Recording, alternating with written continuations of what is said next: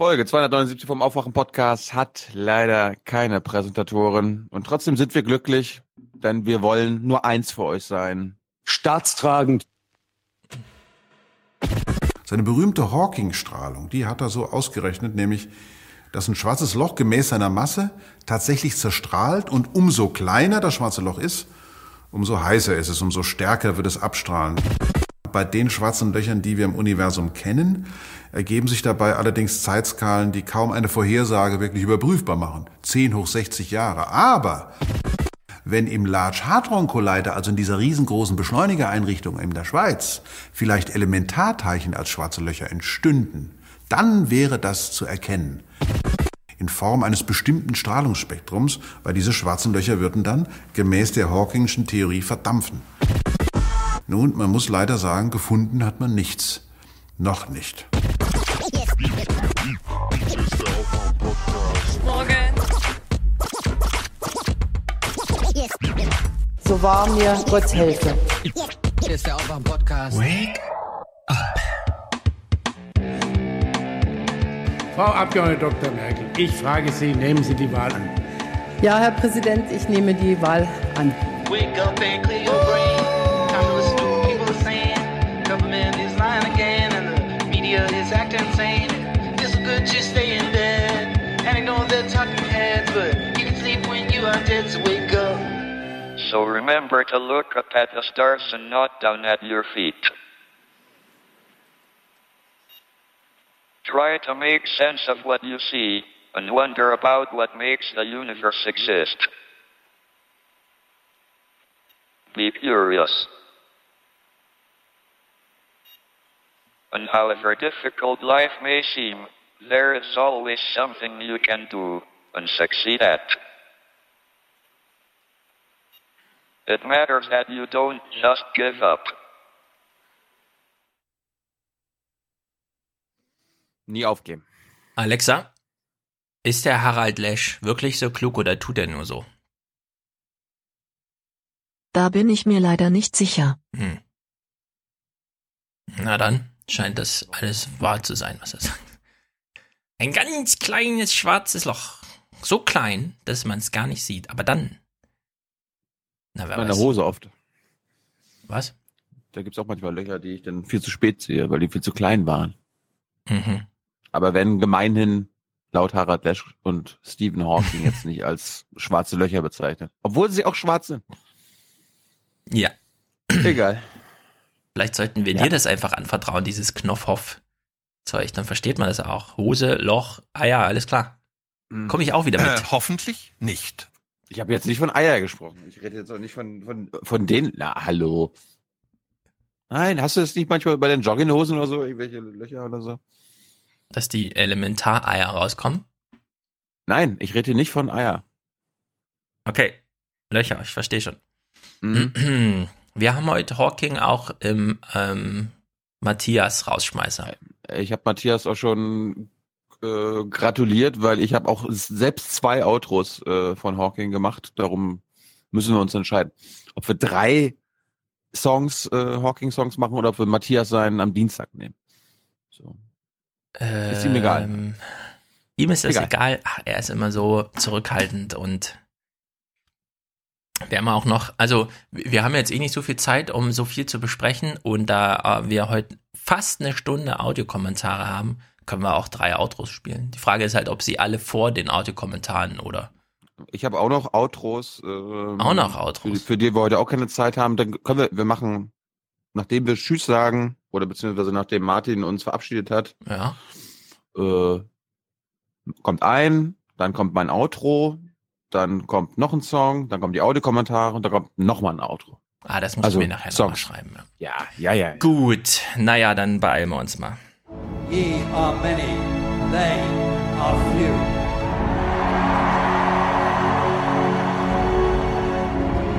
Willkommen im 1% Club. Unsere Verfassung sieht vor, dass Deutschland ähm, ein Sozialstaat ist. Deshalb wird niemand in diesem Land sich selbst überlassen. Der ist ja bei Linkspartei, ne? Ja, Wir werden auch nicht im Stich gelassen, weil wir haben Produzenten und Präsentatoren wie Bernhard. 281 Euro schickt er, ist also in nächste Woche dann Pro äh, Präsentator. Und er schreibt, von Null auf Primzahl Präsentator. Es grüßt Snakebite. Okay, Snakebite. Dich ehren wir dann nächste Woche ganz ordentlich. Das ist natürlich eine Null. Ist eine Null eigentlich auch eine Primzahl? Hawking, verstehe. So ein Blödsinn. Aha. Nora, 100. Ohne Kommentar. Ich habe jedenfalls keinen gesehen. Ich hoffe, ich habe nichts übersehen. Ist natürlich auch Speck-Tech. Falk schickt 75. Springen klingt die Münze nachträglich für 2017. 2018 und Beitrag für Jung und Naiv folgen. Weiter so. Wohlan, Kutscher. Spanne er die Pferde ein und spute sich, denn springend klingt die Münze. Maria, 50, sehr treu. Liebesgrüße aus Köln, schreibt sie. Levin, 50, Gruß an Jakob. Jakob, Grüße an dich. Und er schreibt, Hörgemeinschaft Zureich. Wir erinnern uns, wir hatten ja zuletzt eine Grüße aus Zureich. Wir dachten, Zureich, was soll das sein? Steht hier da in Klammern Zürich. Zürich ist Zureich, na klar. Nicht zu arm, sondern aus Zürich. Ja, also für alle, die aus Zureich grüßen, Levin macht mit euch eine Hörgemeinschaft. Virtuell. Wäre doch gar keine so schlechte Idee, schreibt er. Finde ich auch. Jürgen schickt 55, 55. Hallo. Schaue zwar nur zweitklassig über YouTube. Nein, schaust erstklassig über YouTube. Mir geht's nur darum, dass die Kommentare. Mir geht's da immer nur um die Kommentare, nicht um YouTube. Das muss man ganz klar halt trennen. Wenn es um YouTube geht, sage ich, das ist das größte, wichtigste, bedeutendste Kulturarchiv, das die Menschheit jemals hatte. Wenn es um die Kommentare geht, sage ich, wozu? Ja, so. Das muss man dann trennen. Ist denn das so schwer zu Ja, begreifen? wirklich. Bin auch nicht auf dem aktuellen Stand, schreibt er noch. Und auch oft nicht eurer Meinung. Hm. Möchte aber nun doch endlich mal einen Beitrag leisten. Sehr gut, Jürgen. So wünscht man sich die Hörer, die nochmal den Hinweis geben, ja, hier findet Filterbubble Crossing statt. Und das ist natürlich noch viel mehr wert, als wenn wir hier nur die linke Soße weiterrühren. Justin schickt 100 und schreibt hochtrabend, weil heute ist ja auch Hawking-Tag und so. Lorem ipsum dolor sit amit.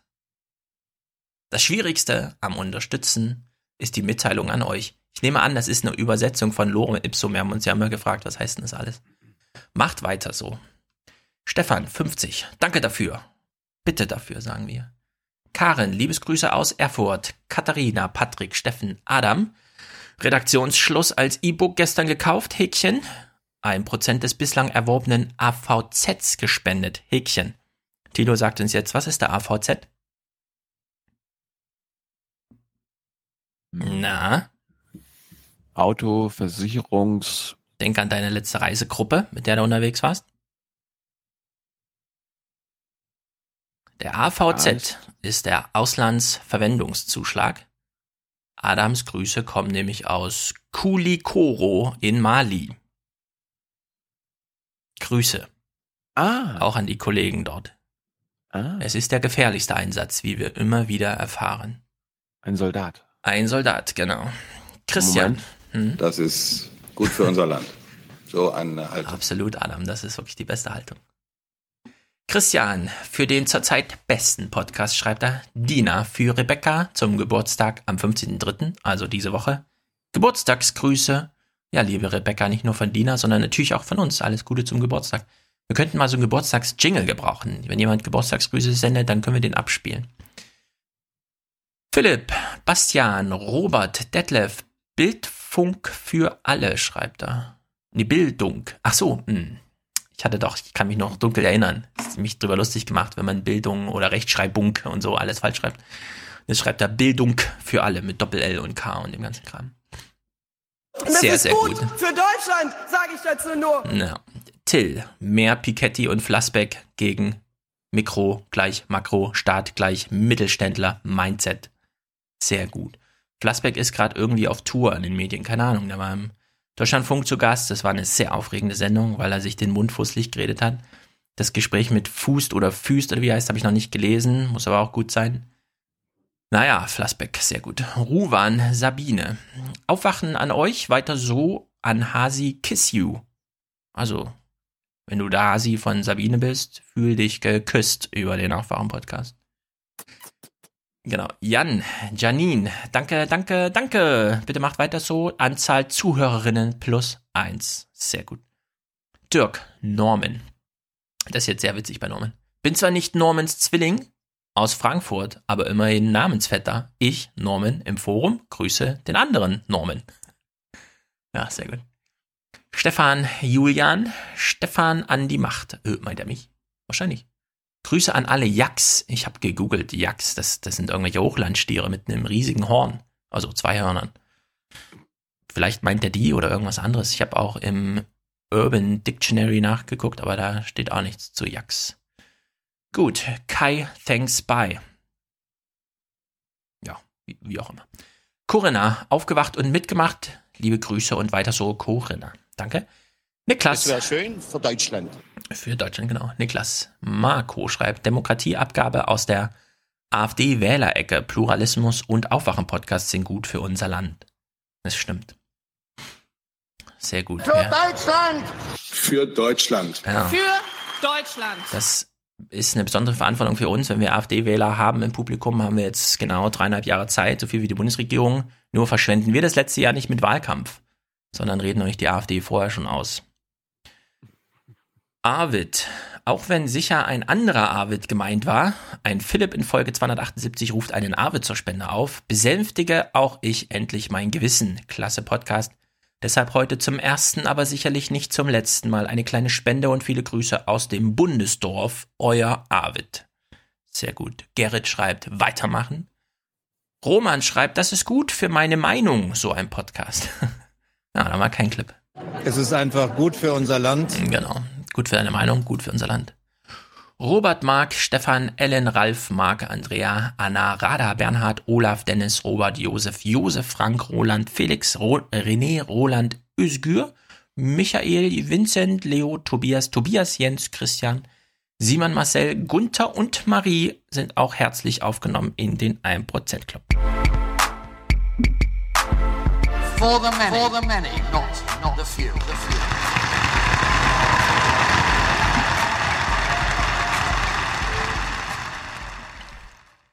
Ja, so kann es gehen, obwohl ich wusste und selber fühle, dass das auch schmerzhaft ist.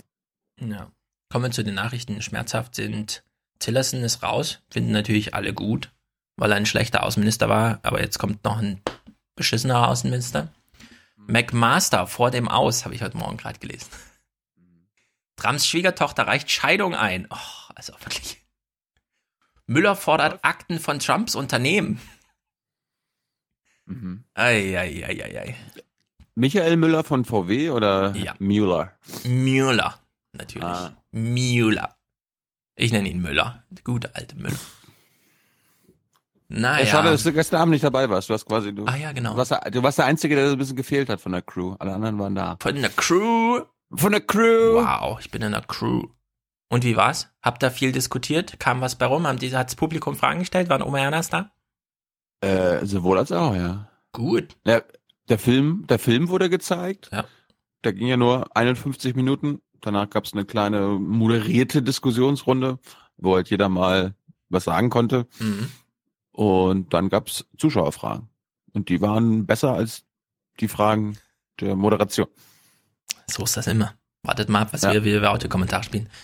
Apropos. Letzten Freitag haben wir ja schon am Donnerstag aufgenommen. Deswegen kannte ich die Audiokommentar noch nicht. Habt ihr alle den Kommentar von Peter, also die Antwort auf Elmar Thewissen gehört? Ja. Also das war ja wirklich grandios. Man kann es nicht anders sagen. Es war einfach, so wünscht man sich das irgendwie. Bitte, bitte, bitte mehr davon. Ja, einfach Tewissens Kommentar nehmen und die entsprechenden Worte austauschen, es genauso sendefähig präsentieren. das nimmt den wirklich, also das ist äh, spektakulär gewesen. Sehr, Wie- sehr, sehr wie- gut. Von wem kam der nochmal? Peter, in 276, glaube ich. Peter, falls du nochmal sowas machen möchtest, ich habe jetzt wieder eine neue Vorlage für dich, weil äh, wir brauchen natürlich wieder einen Kommentar, der uns ins Bett bringt. Ne? Mhm. Es reicht nicht, nicht, nicht nur, dass nach den Sondierungsgesprächen ein Kommentar kommt, dass nach den Koalitionsverhandlungen mit einem fertigen Koalitionsvertrag ein Kommentar Oh, gab's kommt. wieder welche? Wir erinnern uns ja hier, ne? Also der hier. Dieser Kommentar richtet sich an die Kleingeister, Besserwisser, Miesmacher, die von Stillstand reden. Denen sei gesagt, wer lesen will, ist klar im Vorteil. Genau. Wir spielen jetzt mal Peters Kommentar. Warum nicht? Der geht 1,41. Ich mach mal Play. Wie? Nee, kennen wir doch. Kennen die Leute doch. Ich wollte Peter jetzt nur. Ja. Ich wollte. Nee. Nicht? Ich wollte Peter, ich wollte Peter jetzt quasi eine Vorlage geben, um uns nächste Woche wieder was zu geben. Ja, aber das war doch die Vorlage. Hör doch mal zu. Kennst du Peters Kommentar Kommentar? richtet sich an die Kleingeister, Besserwisser und Schönredner, die von Verhandlungserfolg reden und das Ja, ja. öffentlich-rechtliche Fernsehen als ihre Propagandaplattform missbrauchen. Ich dachte, es gibt jetzt wieder eine neue Vorlage. Aber du hast ja nochmal Thewissen gespielt gerade. Ja, das war, ich wollte nur daran erinnern, an den letzten berühmten Heute-Journal-Kommentar und jetzt gibt's wieder einen. Ah, jetzt gibt's wieder einen. Den hören wir dann nachher. Okay, verstehe. Jetzt habe ich es Nee, verstanden. den, den können wir jetzt spielen. Also, ja, dann spiel mal. Spiel mal. Ich bin gespannt. Äh, Wer hat ihn gemacht? Thewissen. Ach, frei. Hm. Nein, nein, Peter Frei. Okay, Spiel ab. Wer ist, Peter, wer ist Peter Frei? Chefe. Chefe der Nachrichten. Genau. Nein, Überraschungen sind von dieser Nein. Kanzlerin auch in ihrer vierten Regierung nicht zu erwarten. Die Welt ändert sich Warte mal, schon wieder keine Überraschung? radikal. Nur Merkel bleibt Merkel. Vielleicht ist das sogar ihre Stärke. Aber ihre Machtbasis hat sich verändert. Die Kanzlerin stützt sich jetzt auf ein Bündnis. Also Peter, zum Beispiel, die Welt ändert sich radikal, aber das ZDF bleibt, wie es ist. Ja, wir machen vielleicht die ist gleiche das auch, seit 30 Jahren. Ja, vielleicht ist das auch unsere Stärke. Ja? Ne? Die Kanzlerin stützt sich jetzt auf ein Bündnis des Möglichen. Ein Bündnis des Machterhalts, aber auch der Rivalität und des gegenseitigen Misstrauens. Merkel spürte das heute am Wahlergebnis. Das schwarz-rote Bündnis ist zerbrechlich. Nach fast sechs Monaten Regierungsbildung lohnt es sich trotzdem festzuhalten, wir stecken nicht in einer Staatskrise. Im Gegenteil. Die Institutionen haben sich bewährt. Vor allem Bundespräsident Steinmeier hat nach dem Scheitern von Jamaika Führungsstärke gezeigt. Gesagt werden muss aber auch, Parteien erfüllen ihre Aufgabe nicht, wenn sie sich vor der Verantwortung drücken, nur an sich denken und Kompromisse verächtlich machen. Das schadet der Demokratie. Deutschland. Für Union und SPD waren die letzten Monate eine Qual. Doch Chaos und Konflikte haben auch überfällige Veränderungen erzwungen. Die SPD, beispiellos tief abgestürzt, hat nun eine zukunftsfähige Personalaufstellung. Merkel schiebt Frauen und Männer auf die Bühne der Union, die ab jetzt um ihre Nachfolge konkurrieren. Auch die CSU hat sich verändert, muss sich aber noch entscheiden, was sie eigentlich sein will, staatstragend wie Seehofer oder krawallig wie Dobrindt und Scheuer. Merkel führt eine Regierung auf Ne? Wer ist staatstragend? Horst Racehofer. Bewährung. Sie muss den Bürgerinnen und Bürgern jetzt beweisen, dass der Staat ihre Probleme anpackt. Sicherheit, Wohnungsnot, sozialer Ausgleich. Nach außen ist die Hauptaufgabe, zusammen mit Frankreich das Modell Europa gegen Nationalismus und Abschottung zu stärken. Ein Kampf drinnen wie draußen gegen den Populismus. Union und SPD haben sich nicht verweigert. Sie haben eine Notkoalition gebildet. Sie tun jetzt ihre demokratische Pflicht. Das ist ehrenwert. Aber reichen wird das alleine nicht. Eine Notkroko. Eine Notkroko. Das sind wie die ganzen Notdissertationen, die gerade, ah, also wirklich, willst du echt zum Thema Blabla, Scheiß, äh, irgendwie 50 Seiten abgeben? Ja, mach mal eine Notdissertation draus. Also, weil er gerade schon wieder irgendwas erzählt hat, Wohnungsnot und so.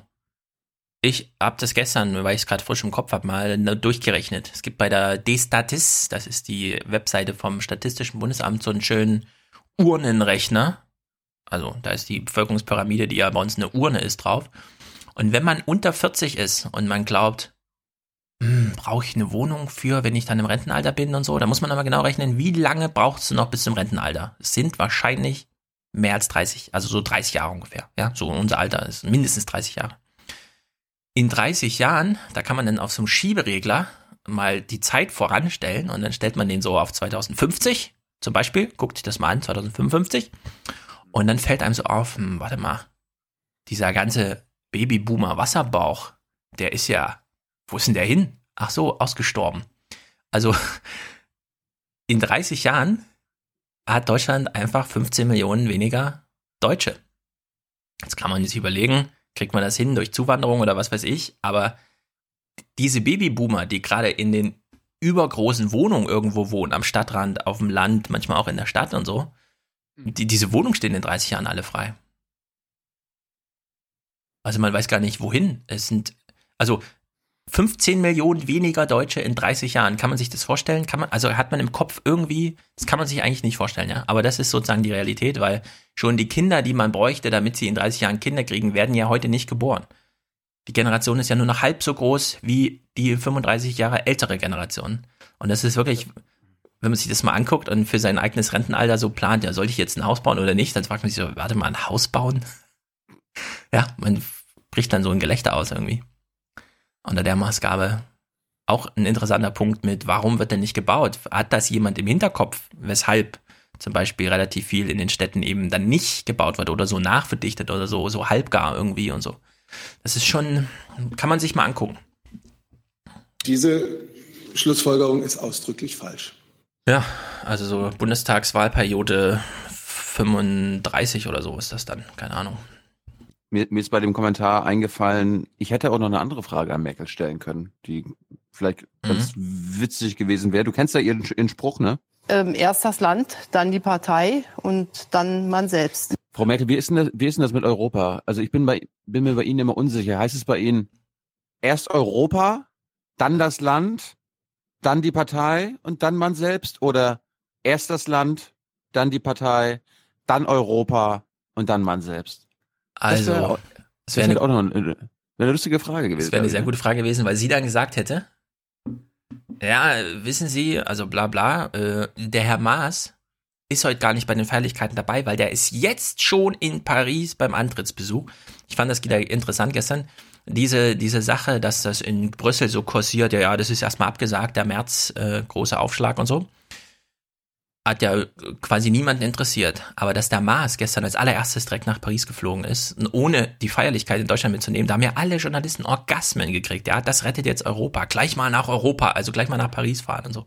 Und wenn, wenn das das, die, die Schicksalsperspektive ist, dass der Maas jetzt Europa rettet, und zwar mit einer Reise ein paar Stunden früher, als man die auch hätte machen können, nach Paris, zeigt doch schon, wo Europa steht. Willst du mal raten, mit wem Heiko Maas nach Paris geflogen ist? Ich sehe es hier schon, du hast es reingeschrieben. Ja. Also spiel mal ab. Thomas Walde. Ja. Schon sitzt er dort, wo er künftig viele seiner Arbeitstage verbringen wird, im Flugzeug. Und nicht nur aus Tradition geht es für den neuen Außenminister Heiko Maas zuerst nach Frankreich. Er komme, sagt der Saarländer, aus dem Herzen Europas und er sei aus ganzem Herzen Europäer. Und in Paris wartet man schon länger und sehnsüchtiger als andernorts auf die Deutschen als notwendigen europäischen Reformpartner. Ja, das ist die gleiche Legendenbildung. Jetzt in Frankreich heißt es jetzt, oder Maas, das ist Saarland, das ist unser Ja, der- Typ, jetzt haben wir Chancen. Ja, Damals, das, ist ein bisschen, das ist ein bisschen wie äh, der letzte Premierminister von Hollande. Der war, der kann Deutsch der war Deutschlehrer, fließend. der war Deutschlehrer, genau, wollte ich gerade sagen. super. Und dann kommt wieder nichts warum. Ja. Ist ja gleich, gleich gleiche Scheiße wie immer. Ja, Das war, das Naja. war ein Bericht von Theo Koll, aber ähm, einfach nur, weil man Äh, jetzt nicht Thomas ach so. Walde gehört. Es war ein Bericht von Theo Koll, weil er in Paris war und er bei der PK war, aber die Bilder kamen von Thomas Walde im Flugzeug. Also steht dann am Ende Bericht von Koll slash Walde. Toll. Alle, Ja. alle im Einsatz. Für Ja. Europa. Ich würde sagen, Europa funktioniert dann, wenn man von Pa- Paris nach Berlin mit dem Zug fährt und es nicht länger als vier Stunden dauert. Für Europa, für Deutschland. Wir können ja noch mal ganz kurz gucken, was äh, unser, ähm, wie heißt denn der hier, Bundespräsident, äh, äh, Frank-Walter Meyer. ach der, genau. Der hat ja unsere neue alte Regierung vereidigt. Was hat er ihnen auf den Weg gegeben? Willkommen, Bund Warte, bevor du spielst, wir müssen überhaupt erstmal markieren. Da gab es ja auch wieder tausend Orgasmen gestern in den Redaktionen. Noch nie hat ein Bundespräsident eine Rede gehalten, bevor es dazu kam. Diesmal der Steinmeier, äh, der Meier, der Frank Walter Meier, endlich eigene Worte. Aber ich Ja, um was für welche? Um was für welche? Mal, Ja, pass mal hören wir- hören wir uns mal an. Bundesregierung, das wurde aber auch Zeit. Um verlorenes Vertrauen zurückzugewinnen, wird ein schlichter Neuaufguss des Alten nicht genügen. Echt? Diese Regierung muss sich neu und anders bewähren. Hätte auch nicht halten können, die Rede. Blumen von den Also er hat im Grunde das gesagt, was jeder einzelne Kommentator, ob nun pro GroKo oder gegen GroKo, gesagt hat. Er hat, er hat auf Nummer sicher gespielt. Ja, er hat sich nochmal mit du- Oma Erna solidarisiert. Es wird aber auch Zeit. Wenn wir, wenn wir schon dabei sind, hast du mitbekommen, dass Angela Merkel nicht alle Stimmen aus, ihren, aus ihrer Koalition bekommen hat? Klar habe ich auch diese Orgasmuswelle mitbekommen, dass ihr 30 Stimmen fehlten und zwar so wenig Unterstützung wie nie. Wo ist meine Goat? Äh, die haben dann ja irgendwie versucht, weil es ja war eine geheime Wahl, das heißt, die wissen ja gar nicht, ob es vielleicht sogar 50 Stimmen waren und ein paar Grüne und Linke oder AfDler Merkel gewählt haben. Das fand ich auch ein bisschen Äh, krass. Äh, der, die beiden Jusos, also Juso und JU-Chefs, haben sich ja bei Maischberger getroffen. Und die Maischberger guckt den, ähm, wie heißt er nochmal, Paul Ziemiak so an. Haben Sie Merkel gewählt? Ja, so richtig, als wäre sie irgendwie die linke Hand Merkels oder so. Also haben Sie Merkel gewählt? Es haben heute 30 Stimmen gefehlt. Und Ziemiak so, ja klar habe ich Merkel gewählt. Na, ich hab, äh. Wir haben ja vorgestern mit Hilde Matters gedreht. Kommt am Sonntag gleich ein sensationelles Interview. Ja, lass mich kurz zum Setting fragen. Diesen Raum da oben, wieso habt ihr den nicht immer? äh, weil das der Raum der AfD ist und, und der FDP. Und so, die, okay. die, die haben wirklich gefragt, ob wir da, ob wir den haben können. Aber also geile die haben sich Kulisse, gekümmert. ey. Ja, super. Und das Gespräch ist auch sensationell. Also die hat, die passt super in Junge Naiv. Hast du Pertes schon gesehen? Nee, höre ich aber noch. Äh, Also habe ich zu Dienstag parat. Und Ich äh, hoffe natürlich, dass ich der Einzige bin, der es nicht geguckt hat, weil ich teile dein, ähm, deine Bestürzung darüber. Jeder muss das natürlich gucken. Das ist ganz klar. U- Uganda hast du auch schon geguckt? Das weiß ich jetzt nicht so genau. Und die BBC-Doku? Arte kannst du noch nicht gesehen haben. Ja, ja. Ja, ja. Äh, auf jeden Fall, es gab ja, es gab ja einen kleinen Bericht, äh, Kanzlerinwahl und so weiter, und dann gab's, äh, ja, wie, woher kommen die 30 Minusstimmen? Mhm. Und ich fand, und ich fand jetzt zwei Aussagen. Einmal von Barbara Hendricks, kennt man von irgendwo hier, äh, vielleicht hier ein paar unserer äh, Zuhörer. Es gibt den sauberen Diesel. Und, ja? Ju und Julia Klöckner, die haben dann mal spekuliert, wo, wie das sein kann mit diesen Stimmen. Und ich finde, ich finde, ich finde es super. Fraktionschefs Glückwünsche von einigen ganz herzlich, von anderen sehr gequält. Rund 30 Abgeordnete von Union und SPD scheinen ihr die Stimme verweigert zu haben. Die Große Koalition, noch nicht ganz im Amt, hat ihre erste interne Debatte. Wie Sie wissen, hat unser Mitgliedervotum eine Zweidrittel-Zustimmung für die Große Koalition ergeben. Das bindet unsere Abgeordneten schon. Wir wissen ja alle, dass die SPD sich schwer getan hat, in diese Koalition reinzugehen. Sie hat ja lange mit sich äh, gerungen. Und ich glaube, der ein oder andere hat ähm, dieses Hin und Her auch als Abgeordneter bisher heute noch nicht so hinbekommen, wahrscheinlich. Ja, ähm, für alle zukünftigen Nachdenker, die sich darüber aufregen, was Jens Spahn so sagt. Jens Spahn ist die äh, letzte Hürde für Julia Klöckner, die sie nicht überspringen wird. Deswegen sollten wir auch Jens Spahn immer mal wieder dankbar sein. Hast du ja noch äh, Andrea Nahles O-Ton zu diesem Thema? Nein. Weil sie wurde ja dann auch gefragt, Sie sind ja Fraktionsvorsitzende, Pff, kam die Abweicher von Ihnen? Und dann ist sie ausgerastet. Zu einer Unterstützung!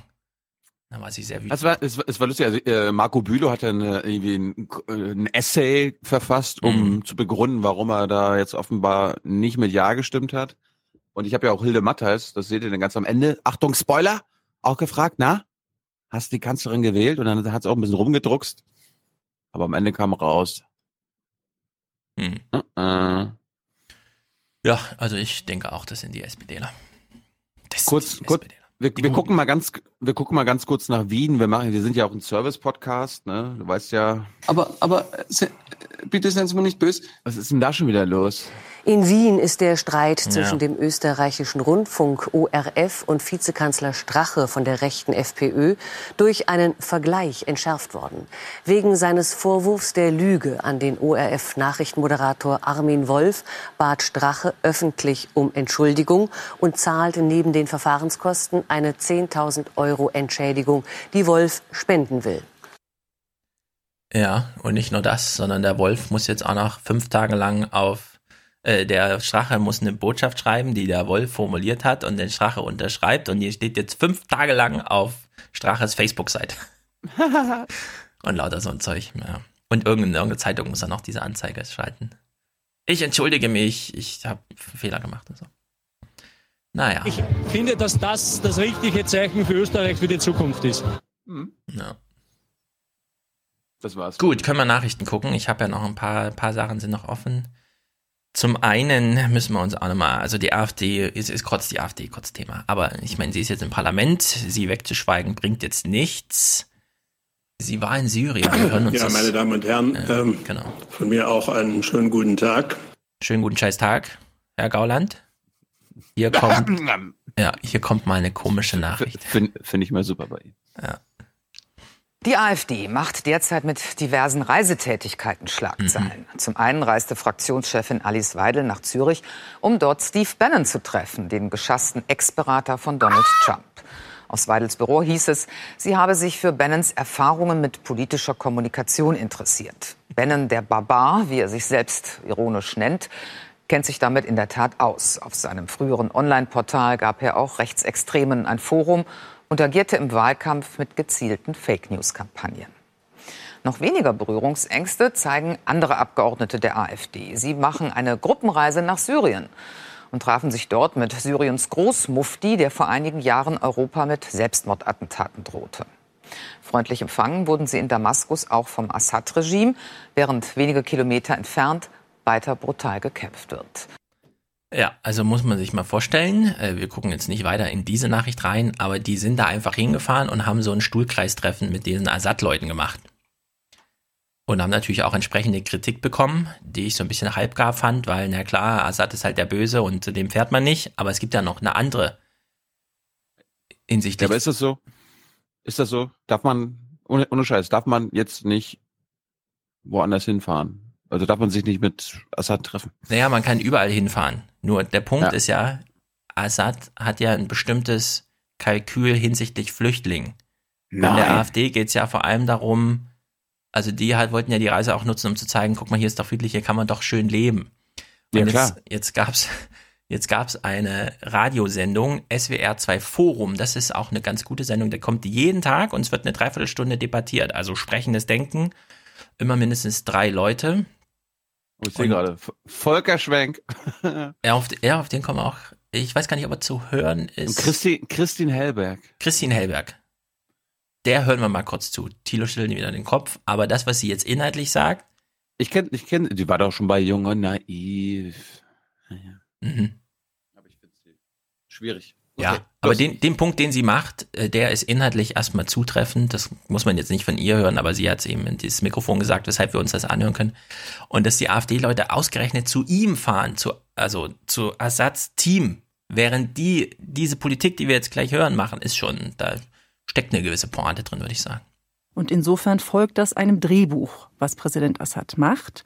Und das Erschreckende ist eben, dass die Welt keine Möglichkeit gefunden hat, in irgendeiner Weise da einzugreifen und das zu stoppen. Aber geht es da nur ums Bestrafen oder verbirgt sich dahinter nicht auch eine Taktik? Ja, also warum macht Assad nochmal so einen Hardcore-Krieg jetzt mit Hilfe Russlands und Iran und so weiter? Warum geht es nochmal so gewalttätig zu, wo wir mal dachten, na irgendwann ist das doch mal sozusagen, sind doch, ja, irgendwann ermüdet doch der Krieg mal.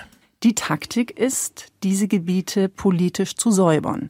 Präsident Assad möchte, dass illoyale Syrer, also jeder, der eben nicht hinter ihm steht, das Land verlässt möglichst. Das hat er in anderen Regionen ja so gemacht, dass diese Menschen dann evakuiert wurden. Und das Wort humanitärer Korridor oder Evakuierung ist da eben ein bisschen mit Vorsicht zu genießen, weil es darum geht, diese Leute zu vertreiben aus ihrer Heimat. Die wurden zunächst in die Provinz Idlib gebracht. Deswegen sind in Idlib ja auch sehr viele Binnengeflüchtete. Und Herr Schwenk hat das angedeutet, Idlib wird die letzte Bastion sein, die dann dort mit den gleichen Methoden bekämpft wird. Also Assad möchte eine homogenere, gesündere Gesellschaft, so bezeichnet er sie, die eigentlich nur noch aus Anhängern besteht oder aus Menschen, die sich in ihrer Verzweiflung jetzt unterwerfen wieder dem Regime, weil sie sagen, alles andere ist unerträglich geworden. Ja, also zur AfD. Passt Genau. das zu den gesellschaftlichen Vorstellungen der AfD? Ja, nur dass der Assad, also es ist eine Vertreibungskriegstatik, die er da hat. Wir hatten jetzt schon wieder heute Morgen Nachrichten, mehr als 30.000 wurden von heute auf morgen sozusagen in die Flucht gejagt. Und die wollen natürlich irgendwo hin, wo es sicher ist. Also kommen die nach Europa eventuell, ja. Es kommt immer darauf an, ob man jetzt die Grenzen sichert oder nicht. Aber die AfD fährt zu ihm, der genau das macht, was sie nicht wollen, und erzählt dann noch irgendwas von, ah, hier ist doch so sicher, kann man bleiben, während die Gastgeber genau das Gegenteil davon machen. Und zwar genau das, was die AfD so scheiße findet. Finde ich schon. Also das ist so verdreht, dass die AfD sich das so zutraut, das zu machen. Ich fand, sie wurde dafür auch nicht hart genug kritisiert irgendwie in den deutschen Medien. Und da geht es mir nicht darum, ist Assad der Böse oder so, sondern das hören wir jetzt. Kriegstaktik ist Kriegstaktik. Man macht halt was Opportunes. Die Frage ist dann, so eine Vertreibungstaktik, also zu sagen, wir wollen, dass ihr abhaut, deswegen zerstören wir eure Schulen, eure Krankenhäuser, eure Supermärkte und am Ende auch eure Wohnhäuser. Das ist ein bisschen anstrengender, weil da müssen wir so viel bombardieren. Also lieber erstmal die Sachen, die fürs zivile Leben so wichtig sind. Macht das eigentlich nur der böse Assad oder? Und da hören wir mal Jochen Hippler. Dass die Bevölkerung mit zum Ziel gemacht wird, ist nicht Assad-spezifisch. Ich äh, habe vor einiger Zeit noch ein Militärhandbuch eines britischen Generals vom Ende des 19. Jahrhunderts auf dem Tisch gehabt, der in den Kolonien genau das empfiehlt. Wenn man seinen Gegner militärisch nicht schlagen kann, weil er sich verweigert oder versteckt, dann muss man eben die Lebensgrundlagen der Bevölkerung entziehen. Das haben die Sowjets in Afghanistan gemacht, das haben europäische Kolonialisten in der dritten Welt gemacht, das macht jetzt Assad gegenüber der eigenen Bevölkerung. Aber er macht das mit einer eigenen Luftwaffe und das ist schon ein qualitativer Unterschied, wenn wir vergleichen die Angriffe auf Mosul durch die internationale Anti-IS-Koalition. Ich bin ganz bei Ihnen. Mosul ist auch in Grund und Boden bombardiert worden, aber es ging nicht um gezielte Angriffe auf Krankenhäuser. und das richtig, ist etwas richtig, sehr wohl ja. qualitativ Neues, dass man die Luftwaffe seit Jahren dazu einsetzt, medizinische Zentren zu treffen. Wir wissen ja sehr genau, wie viele das sind. Die UN dokumentiert diese Zahlen. Ärzte ohne Grenzen unterstützt in Ostruta seit vielen Jahren medizinische Einrichtungen, sprachen neulich von 13 Gesundheitseinrichtungen in drei Tagen, die getroffen wurden. Und das ist schon eine Form von Kriegsführung, wie sie, glaube ich, im internationalen Vergleich doch einmalig ist. Ich bin bei Ihnen mit der Beschreibung dieses verbrecherischen Verhaltens von Bashar Assad, aber dass es einmalig ist und neu, das kann ich überhaupt nicht sehen. Also ich könnte Ihnen mindestens vier oder fünf Beispiele aus dem Irak, in denen die US-Streitkräfte 2003 folgende ebenfalls Krankenhäuser Krankenhäuser. gezielt bombardiert haben. Mhm. Also diese Verbrechen sind furchtbar und wirklich ein großes Kriegsverbrechen. Aber so richtig neu und einmalig scheinen sie mir nicht zu sein. Das machen viele brutale Regime und Kriegführer, wenn es nützlich ist. Und nicht unbedingt auch nur aus Strafgründen, sondern ist es nützlich, wird es erwogen. Ist es nicht nützlich, kann man es ja lassen. Bisschen Das- salopp, das- aber das ist im Grunde, ja, kann man ja auch mal im deutschen Medien so sagen. Ja, der Assad macht halt eine bestimmte Kriegstatik, war der DDR, na, er hat sich abgeguckt beim Westen, der macht es halt auch so. Nee, so, so habe ich mich auch an Christian Hellberg erinnert, dass sie die, dem, das Motto fährt. Wir sind die Guten. Ja, Volker Schwenk war in dem Gespräch auch zu Gast. Das eine Snippet habe ich allerdings nicht geklippt, da sagt er so, ja, ja, das ist jetzt so komplizierter, das können wir keinem mehr erklären. Und das fand ich auch als so eine journalistische, ja, also pff, unser Publikum, das können wir jetzt leider im Stich lassen, da, da kann man nichts machen. Naja, noch ein kleines AfD-Snippet, äh, der Pokenburg, Pockenburg, oder wie er heißt. Popelburg. Pokel, po, Pokelburg, der hat ja seine Popel. komische Satire-Rede da, Popelburg, genau. Der hat seine komische Satire da geredet, also er meinte, Satire war natürlich ein bisschen rassistisch, ist ihm dann später auch aufgefallen, spätestens als er Briefe bekommen hat von seinen Mitstreitern, in denen stand, wenn wir wegen dir jetzt vom Verfassungsschutz beobachtet werden, dann köpfen wir dich. Da ist er schnell vor die Presse gegangen, hat gesagt, ja, ja, bla bla, ich trete mal hier zurück von meinem, aber ich bleib dabei und pipapo. Jedenfalls hat er jetzt einen Nachfolger und ich würde sagen, das nützt jetzt nichts in der AfD, irgendwie das Stühlerücken zu beginnen, weil auf Scheiße folgt da Scheiße. Der AfD-Bundesvorstand hatte Poggenburg für seine Rede formell abgemahnt. Eher ein symbolischer Akt ohne Konsequenzen. Klare Abgrenzung zu Poggenburg klingt anders. Herr Bockenburg hat, hat wirklich gute Arbeit für die, für die Partei geleistet. Und jetzt zu sagen, man begrüßt seinen Rückzug, äh, das, das würde ich mir zum Beispiel gar nicht zu eigen machen. Ähm, dazu schätze ich ihn viel zu sehr und ähm, das, das kommt mir so fast, fast wie ein Nachtreten vor. Der mögliche Nachfolger von Poggenburg steht nicht unbedingt für Mäßigung. Der derzeitige stellvertretende Fraktionsvorsitzende Oliver Kirchner war bei 2017 geleakten Chatprotokollen ganz vorne dabei mit Äußerungen wie Gäste sind auch Volk, nur halt kein deutsches und vor allem gehen Gäste auch wieder selbst als Flüchtling oder Toleranz ist die Tugend einer untergehenden Gesellschaft. Ja, also in der AfD lohnt es sich jetzt gar nicht, irgendwelche Nazis aus der Spitze zu vertreiben, weil dann kommen die nächsten und da kann man auch die Alten lassen. Und wir sind stolz darauf, Deutsche zu sein. Ja. Und Marietta Slomka hat sich dann letzte Woche gedacht, ah, wir müssen mal wieder über Flüchtlinge reden. Aber, deswegen hören wir uns den Clip auch an, zumindest ihre Moderation, den Bericht danach, kann man sich ja ungefähr denken.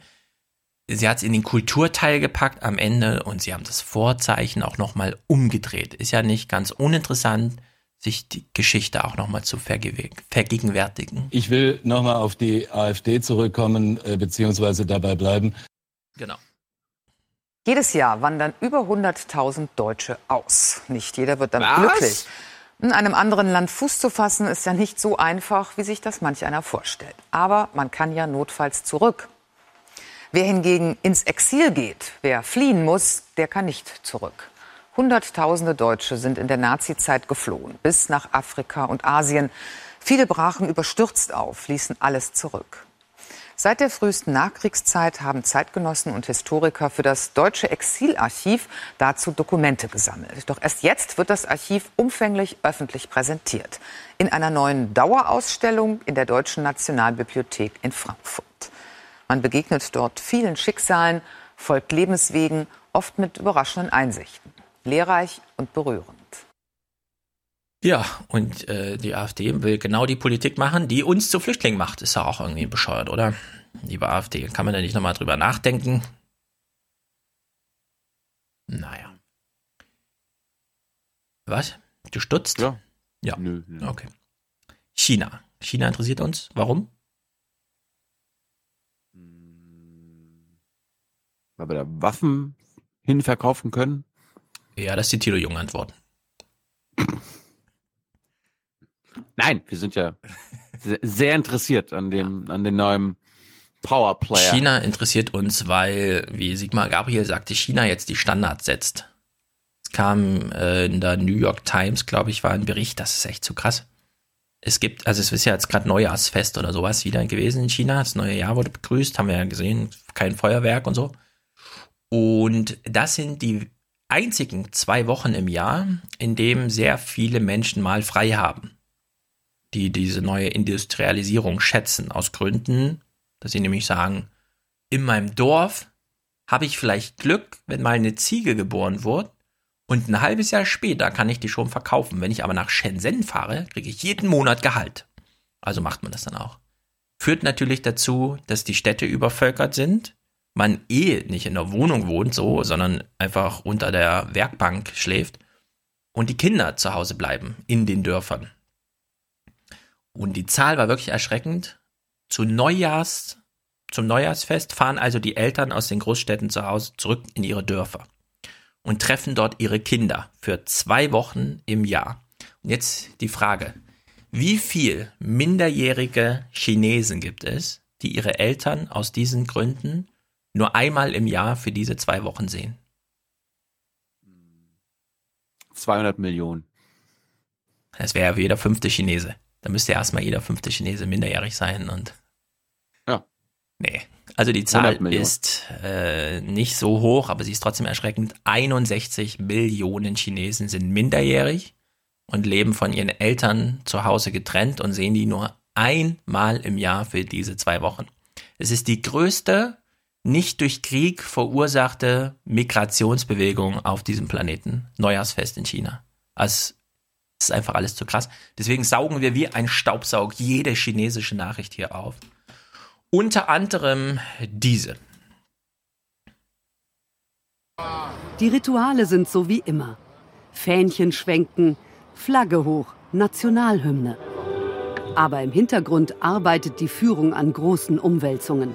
Xi Jinping will seine Macht zementieren. Er will länger als die erlaubten zwei Amtszeiten regieren.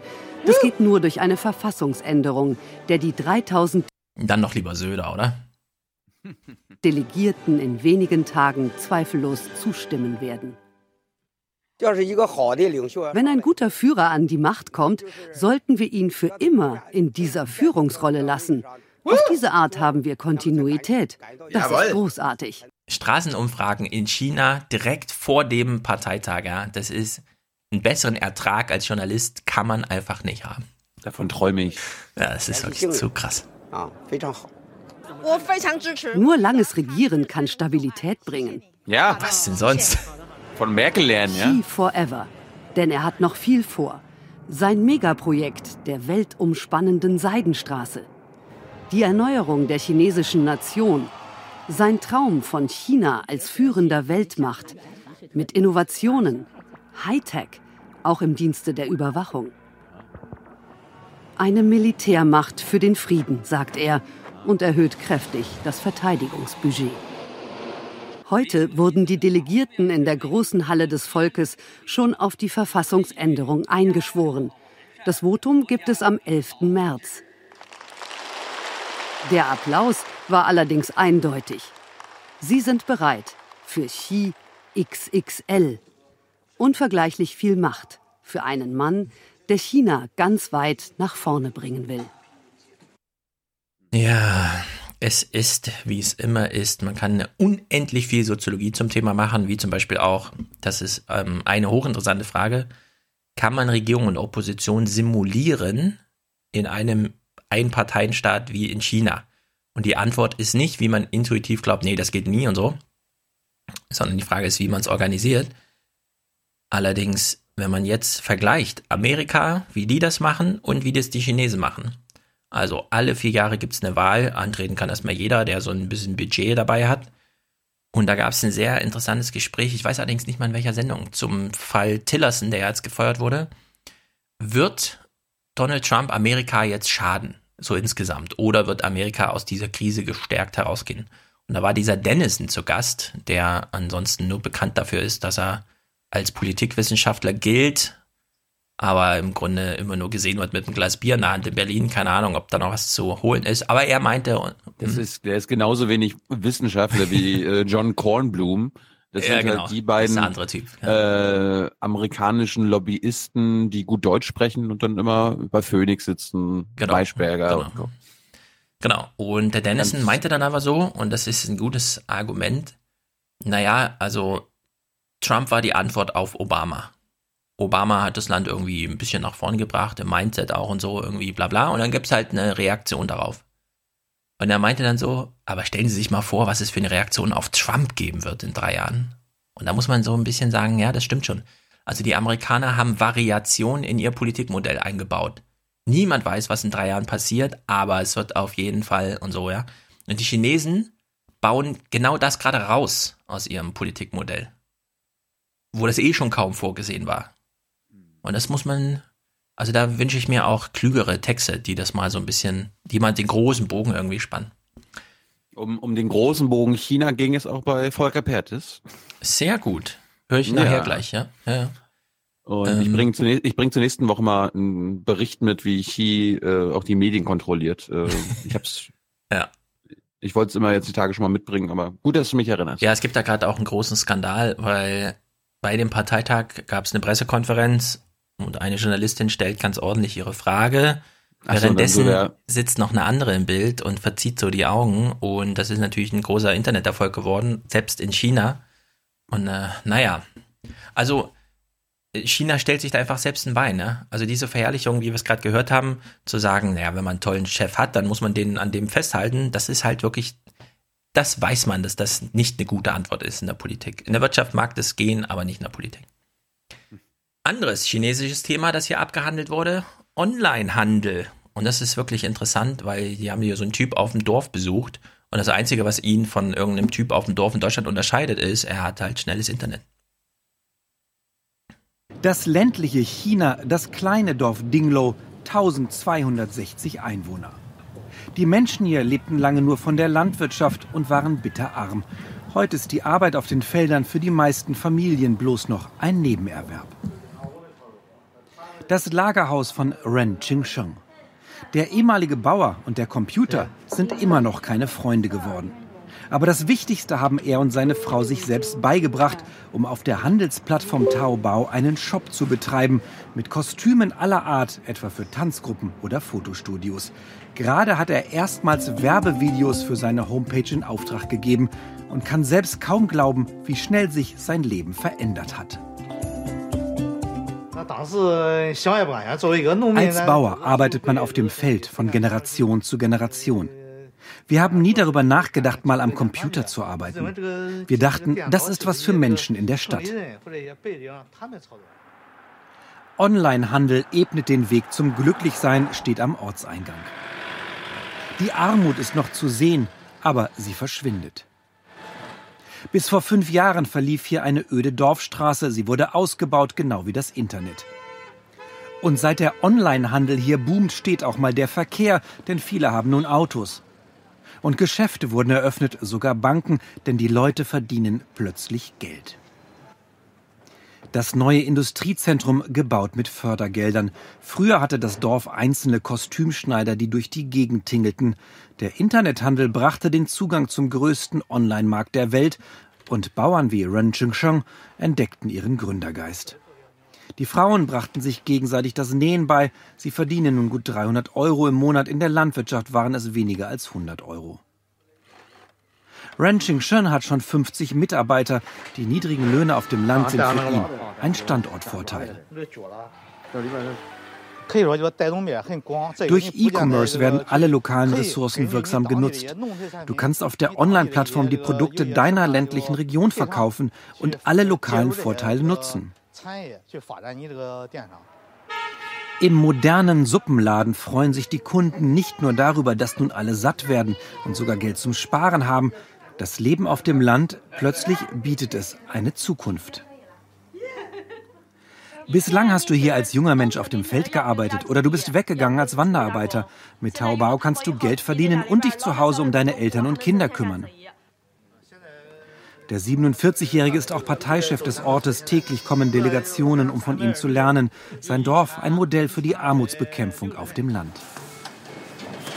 Am Nachmittag werden alle Waren im neuen Logistikzentrum für den Vertrieb sortiert. Der ehemalige Bauer Ren Chengsheng macht mehr als eine Million Euro Umsatz im Jahr und hat auch schon erste Bestellungen aus Südkorea und aus den USA erhalten. Sein nächster Traum? Seine Kostüme sollen von seinem Dorf aus in die ganze Welt. Woo! Ja, also das ist fast eine idealtypische Konstellation, die allen, die damit befasst sind, sei es, was weiß ich, die Stiftung Wissenschaft und Politik oder das Deutsche Institut für Wirtschaftsforschung oder das Kanzleramt oder wer auch immer, ihnen Angst und Schrecken versetzt. Der Typ macht jetzt eine, Mil äh, eine Million Jahresumsatz. Hat 50 Mitarbeiter, das sind 500 Euro pro Monat pro Nase oder so. Ist im Grunde, das ginge, ist in Deutschland gar nicht darstellbar, so würde man das sagen. So, er macht das jetzt einfach auf seinem Dorf, weil Chi hat ihm Internetleitung gelegt. Und Chi baut ihnen die Seidenstraße. Das heißt, der Typ, der jetzt schon anfängt, auch nach Südkorea zu liefern, der hat eine direkte Anbindung zu unseren Briefkästen. Und wenn heute noch nicht, dann morgen. Und er macht Kostüme. Ja? Also es ist, es ist nicht lange hin, da geht man in Köln nicht mehr in irgendeinen Kostümladen und leiht sich eins oder bastelt was selbst, sondern man geht auf die Seite von dem äh, Typen hier, klickt sich für 10 Euro 20 Kostüme zusammen, lässt sie sich liefern. Man, man weiß ja, wann Fasching ist, kann man im Januar aussuchen, dann sind sie im Februar da. Und dann hat man seinen eigenen Kostümshop zu Hause, nehme ich dann einfach zehn zur Auswahl. also so ungefähr. Und das ist einfach, also konkurrenzlos. So macht China das, finde ich irgendwie, das ist schon eine krasse Herangehensweise. Blick nach Deutschland, fast ähnliches Metier. Bei einer Sache haben wir ja einen Vorteil, nämlich Dienstleistungen. Also wenn du einfach, also wenn du einen Wasserhahn brauchst, kannst du in China bestellen. Wenn dir jemand den anschrauben soll, kommt nicht der Chinese extra angefahren im Zug acht Tage, sondern das, ja. Da haben wir noch so gewisse Restmonopole. Noch nicht. genau, man weiß ja immer nicht so genau, was passiert, aber so gewisse Rest, Restlokalmonopole haben wir noch. Wie steht's denn um den, das deutsche Handwerk? Wir wissen, sobald man einen Handwerker braucht, weiß man, es ist scheiße in Deutschland, weil wir ideologiegetrieben alle Philosophie und BWL studieren und keiner mehr weiß, wie man irgendwas mal repariert. Jetzt hören wir uns mal, also wirklich den dümmsten Tagsthemenkommentar zum Thema an. Lassen Sie uns aber vorher noch kurz einstimmen. Carmen Mioska moderiert uns das nochmal. Es fühlt sich manchmal an wie das Leben auf einer Baustelle. Wenn der Regen in die Turnhalle tropft, das Rathaus dringend gestrichen werden müsste oder das Klo kaputt ist und man wartet Wochen, manchmal monatelang auf einen Handwerker. Die Auftragsbücher sind voll und die Betriebe kommen nicht hinterher. Schauen wir uns die Zahlen an. In Deutschland gab es 2016 knapp eine Million Handwerksbetriebe. Etwas weniger als in den Jahren zuvor. Und wie gesagt, die Auftragslage ist gut. 561 gut. Milliarden Euro. 561 Milliarden Euro. Das, äh, also deutsche Essen, ja, das sind 170 Milliarden. Also hier Einzelhandel und der ganze Kram. Also ist echt nochmal eine krasse Dimension darüber, was so Umsatz und Möglichkeiten und Berufschancen angeht pro Umsatz gab es 2016. Der Umsatz wächst seit Jahren. Da könnte man vielleicht auch annehmen, dass auch mehr Menschen im Handwerk beschäftigt sind. Doch das stimmt nicht. Es fehlen Mitarbeiter, vor allem junge. 1997 waren es noch 633.000 Auszubildende und knapp 20 Jahre später hat sich diese Zahl fast halbiert. Das ist einfach Staatsversagen, muss man echt sagen. Weil hier geht es echt um die Frage, äh, also das hat ja direkte Auswirkungen auf die Produktivität. Wenn deine Heizung nicht funktioniert und es dauert vier Wochen, bis sie repariert ist, sind das einfach vier Wochen ohne Heizung. Ja? Wenn irgendwas mit dem Wasser ist und so und ach, ach, schon wieder ein Handwerker, ach, keine Ahnung, und dann machst du hier irgendwie und so. Das ist, wenn das nicht funktioniert, das ist halt einfach so ein, so würde ich sagen, so ein Fundament von allem irgendwie. Ja, Tilo hat schon einen Hammer ausgepackt. Kannst du mit dem Hammer auch was machen, außer was kaputt machen? Nein. Ja, eben. Also, die Frage ist jetzt, genau, die Frage, die uns Sabrina Fritz, keine Ahnung wer sie ist, jetzt beantwortet ist, brauchen wir noch Handwerker? Oder können wir uns nicht irgendwie so ein bisschen selbst helfen? Wo beginnt denn die Selbsthilfe? Können wir nicht in der Schule? Ja, das ist immer, wenn die Tagesthemen in die Schule gucken, weil sie sich da irgendwas erhoffen, wo man immer weiß, keiner in der Tagesthemen. Also die sind so alt in der Tagesthemenredaktion, die haben schon selber keine Kinder mehr in der Schule. Und zu den Enkeln haben sie keinen Kontakt, weil die wohnen ja irgendwo anders und so. Die haben null Plan von irgendwas und Sabrina Fritz sitzt in ihrer Redaktionsstube und schreibt sich einen Tagesthemenkommentar. Und ich weiß, uns hören ja Lehrer zu, Stefan, Thomas und so weiter. Mich würde interessieren, was haltet ihr denn von diesem Kommentar? Schickt uns doch mal, nachdem ihr das jetzt direkt gehört habt, so richtig sprechendes Denken, spontane Audiokommentare. Teil 1. Der Grundstein dafür muss schon in der Schule gelegt werden. Jedes Kind ein iPad, dann nicken alle. Aber warum nicht auch jedes Kind einen Akkuschrauber oder eine Malerwalze oder mal eine AG, in der man lernt, wie man Fliesen verlegt? Kettensäge. Ja, mal eine AG, in der man lernt, wie man Fliesen verlegt. Ich wäre wirklich interessiert. Eltern. Also wenn jetzt, wir wissen, wie die Eltern heute drauf sind was, die Grundschule bietet kein Englisch an, nur Französisch, was soll denn aus meinem Kind werden? Das ist ja total verloren, das soll doch mal studieren. Ja, alle, alle Dämme brechen, Eltern Tränen überströmt, sitzen sie im Elternabend, schicken Brief an irgendwen. Und dann kommt der Vorschlag der Schule, ja, ja, wir haben jetzt eine AG Fliesen legen. Hier kann man sich eintragen. Denkt, denkt noch jemand mit in dieser Tagesthemenredaktion? Wie kann man denn sowas senden?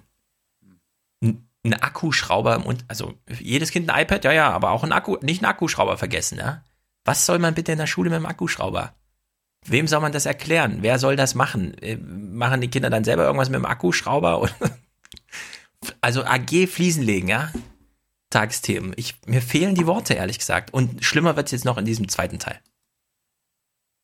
Allen Schulen, die jetzt darauf warten, dass die Handwerker ins Haus kommen, sei empfohlen, Eltern und Kinder zusammentrommeln und selbst zum Pinsel greifen. Nur so erzieht man die Handwerker von morgen. Vielleicht machen Sie das in der Tagesthemenredaktion aus. Ja, Komm, also. Nee, wir, wir, wir streichen hier selber. Thomas, du hörst es doch zu. Berufsschule. Da kann man ja zumindest sagen, oh, das hat zumindest was mit Beruf oder so zu tun. Abiturienten auch nicht fern. Also, ich würde gern mal eine Rechtseinschätzung auch haben. Angenommen, ein Lehrer käme auf die Idee, ja, ja, wir lassen das mal von den Schülern machen. Ähm, in Zeiten, in denen man jeden Scheiß europäisch ausschreiben muss, die Baustelle ordentlich absperren muss und Kinder am besten freigibt für den Tag, an dem irgendein Hausmeister irgendwas machen muss. Wäre es überhaupt juristisch möglich, dass Schüler selbst Renovierungsleistungen in ihrer Schule erbringen?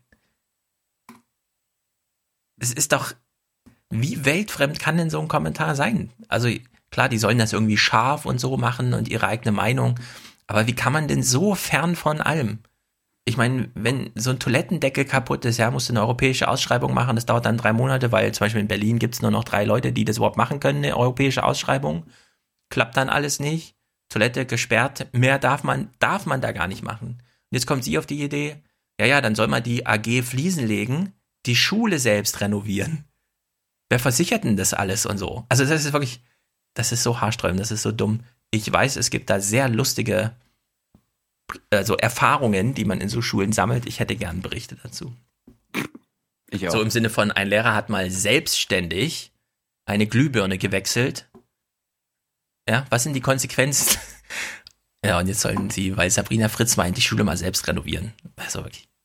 Das ist Der ist, gleich von unfassbar. der, der ist gleich von der Leiter gefallen. Es ist einfach unfassbar. Oh, du hast schon wieder Nordmagazin. Na, dann spiel mal.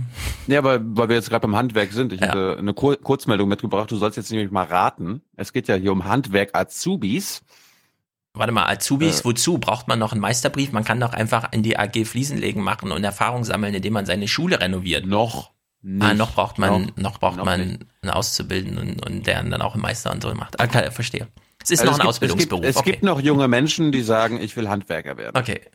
Und starten eine Ausbildung. Jetzt musst du überlegen, wie hoch könnte die Abbrecherquote sein. Sie ist ungefähr bei 85 Prozent, es sei denn, du hast mit Flüchtlingen zu tun, die ziehen durch bis zum Ende. Die Schulnoten 1, das A und O, spielen für viele kleine und mittelständische Unternehmen immer weniger eine Rolle. Sie suchen nach Lehrlingen mit sozialen Kompetenzen. Die Auftragsbücher sind voll, die Konjunkturaussichten top. Bezahlt wird nach Tarif oder darüber hinaus. Wir haben generell hohe Abbrecherquoten, also von den eingetragenen Lehrverhältnissen werden bis zu ein Drittel im Höchstfall wieder abgebrochen innerhalb des ersten Lehrjahres. Ähm, aber das zieht sich quer durch alle Gewerke. Ja, und jetzt denken wir nochmal am Anfang, was ich gesagt habe zur deutschen Demografie.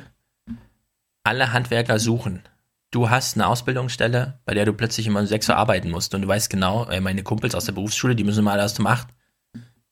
Bleibst du dann lange bei dem Unternehmen oder nicht? Ja, und es wird, also dieser Druck steigt ja auch.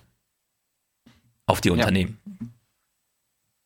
Ja, Danke, ein, Angela Merkel. ja, ein Drittel Abbrecherquote, das ist auch, ne, Du hast noch einen Clip und dann kommt. Ja, genau. Äh, ähm, und zwar Belästigung in Indien. Ist ja nicht weit von China, deswegen interessieren wir uns auch dafür. Äh, in Indien gibt's was Neues. Und zwar Frauen-only Polizeieinheiten. Also da wird quasi so eine Parallelgesellschaft aufgebaut. Und das finde ich äh, hochinteressant, weil hier wird mal geschildert, wie selbst mit Frauen dann umgegangen wird, wenn sie als Polizistinnen öffentlich auf der Straße auftreten und mal eine Sache klären wollen.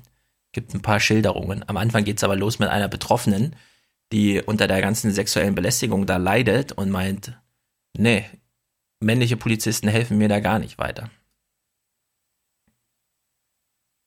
Mit einem Mann will ich das nicht besprechen. Es macht einen riesigen Unterschied, wenn du dich mit sowas an eine Polizistin wenden kannst. Zumindest hier in Jaipur geht das jetzt. Das Problem aber gibt's in ganz Indien. Frauen werden belästigt, misshandelt, erniedrigt. 40.000 Vergewaltigungen jedes Jahr, nur die offizielle Zahl. 80 Prozent aller Frauen sollen schon mal sexuell belästigt worden sein. Das ist Alltag. Ja, ich habe das auch selbst schon erlebt. Im Bus hat mich einer angemacht. Oft sind es Betrunkene. Sogar die Polizeiuniform schützt uns davor nicht. Das kennen wir alle. Polizeibesuch in der Mädchenschule, Erziehungsarbeit. Die So, was wird jetzt in den indischen Regionen den Schülerinnen in der Schule von der Polizei beigebracht. Hör mal genau zu. Beamtin Nirmala wird deutlich. Lasst euch nichts gefallen, sagt sie den Schülerinnen. Wehrt euch mit allen Mitteln. Tritt zu, volle Kraft, keine Gnade, zutreten und immer daran denken, dass ihr genauso viel wert seid wie Jungs. Also immer vorsichtig sein, aber selbstbewusst. Ja, das ist im Grunde so die, also die Polizistin sagt den Medien hier, den Journalisten, ja, ja, also ich kann mir manchmal selbst nicht helfen, selbst meine Polizeiuniform schützt mich nicht davor, dass ich im Bus irgendwie angekrapscht werde und so. dann geht sie in die Schule, sagt, also wenn ihr da ein Problem habt, tretet erstmal zu, ja. Macht erstmal hier selbst und so. Und dann, wenn die Möglichkeit besteht, ruft halt die Polizei. Ich weiß nicht, ob das ein, gut, ein guter Rat ist. Also. Äh, ja, also. Fra Frauen, Frauen sind ja meistens körperlich Männern unterlegen und dann zu sagen, tretet mal zu. Ja, da sieht man eben, auf welchem Niveau da gearbeitet wird. Also auf welchem Niveau die Zivilisation da irgendwie vegetiert, würde ich sagen. Ich fand aber gut, dass die Lady Police heißen. Lady Police, ja. Ja. Ja, warum aber nicht? wenn wir schon bei Polizisten sind, äh, ich habe auch was mitgebracht, aber das habe ich eher mitgebracht, weil du vor ein oder zwei Folgen erzählt hast, ja, hier Amer amerikanische Polizeikräfte in LA haben wieder 80 Schuss abgegeben. niemand getroffen. Niemand getroffen. 76 Schüsse, niemand wurde getroffen. Ne? Und ich meine, sagen wir mal so, selbst wenn die 160 Schüsse abgeben und jemand treffen, dann ist das Alltag mhm. in Amerika. Da gibt's keine Krise und so weiter und so fort. Und ich habe mal wieder das Nordmagazin geguckt, beziehungsweise heute nennen wir das mal Mordmagazin, weil in Mecklenburg ist auch was passiert. Uh, in und, Mecklenburg ist mal was passiert. Ja, pass auf. Es ist kurz nach Mitternacht, als die Polizei telefonisch von einer Anwohnerin über einen Einbruch informiert wird. Mehrere Streifenwagen fahren daraufhin in die Neubrandenburger Oststadt. Die Beamten treffen auf drei Einbrecher, die diesen Seiteneingang aufgebrochen haben und so in das Geschäftshaus gelangt sind, in dem sich neben einer Fahrschule auch ein Imbiss befindet. Es soll dann so gewesen sein, dass die Polizeibeamten, die äh, Tatverdächtigen, drei Tatverdächtige sind es insgesamt, ähm, dazu aufgefordert haben sollen, das Objekt zu verlassen. Dem sind die Beschuldigten dann auch zunächst nachgekommen. In der Folge kam es dann zu einem Schusswaffengebrauch. Ähm, ja, ein Polizeibeamter, der dort eingesetzt war, hat seine Dienstwaffe sozusagen davon Gebrauch gemacht und ähm, einen der Täter in den, Ober-, in den Oberkörper getroffen. Der von dem Polizisten angeschossene 27-Jährige erliegt wenig später seinen Verletzungen. Die beiden anderen Tatverdächtigen wurden vorläufig festgenommen und werden derzeit vernommen. Zu den näheren Umständen und auch dazu, warum die Polizei zur Waffe griff, machte die Staatsanwaltschaft noch keine Angaben. Auch hier laufen die Ermittlungen. Mhm. Ja, also Polizist hat mal, hat mal eine Waffe benutzt. Ja, also ein tödlicher, also Schusswaffeneinsatz, okay, tödlich, das ist wirklich so selten in Deutschland. Ja.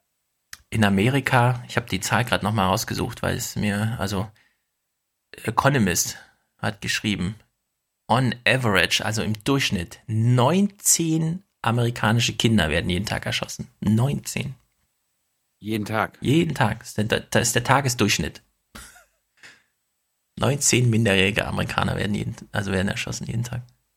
Auf jeden Fall war das in, in MacPom ähm, eine große Meldung.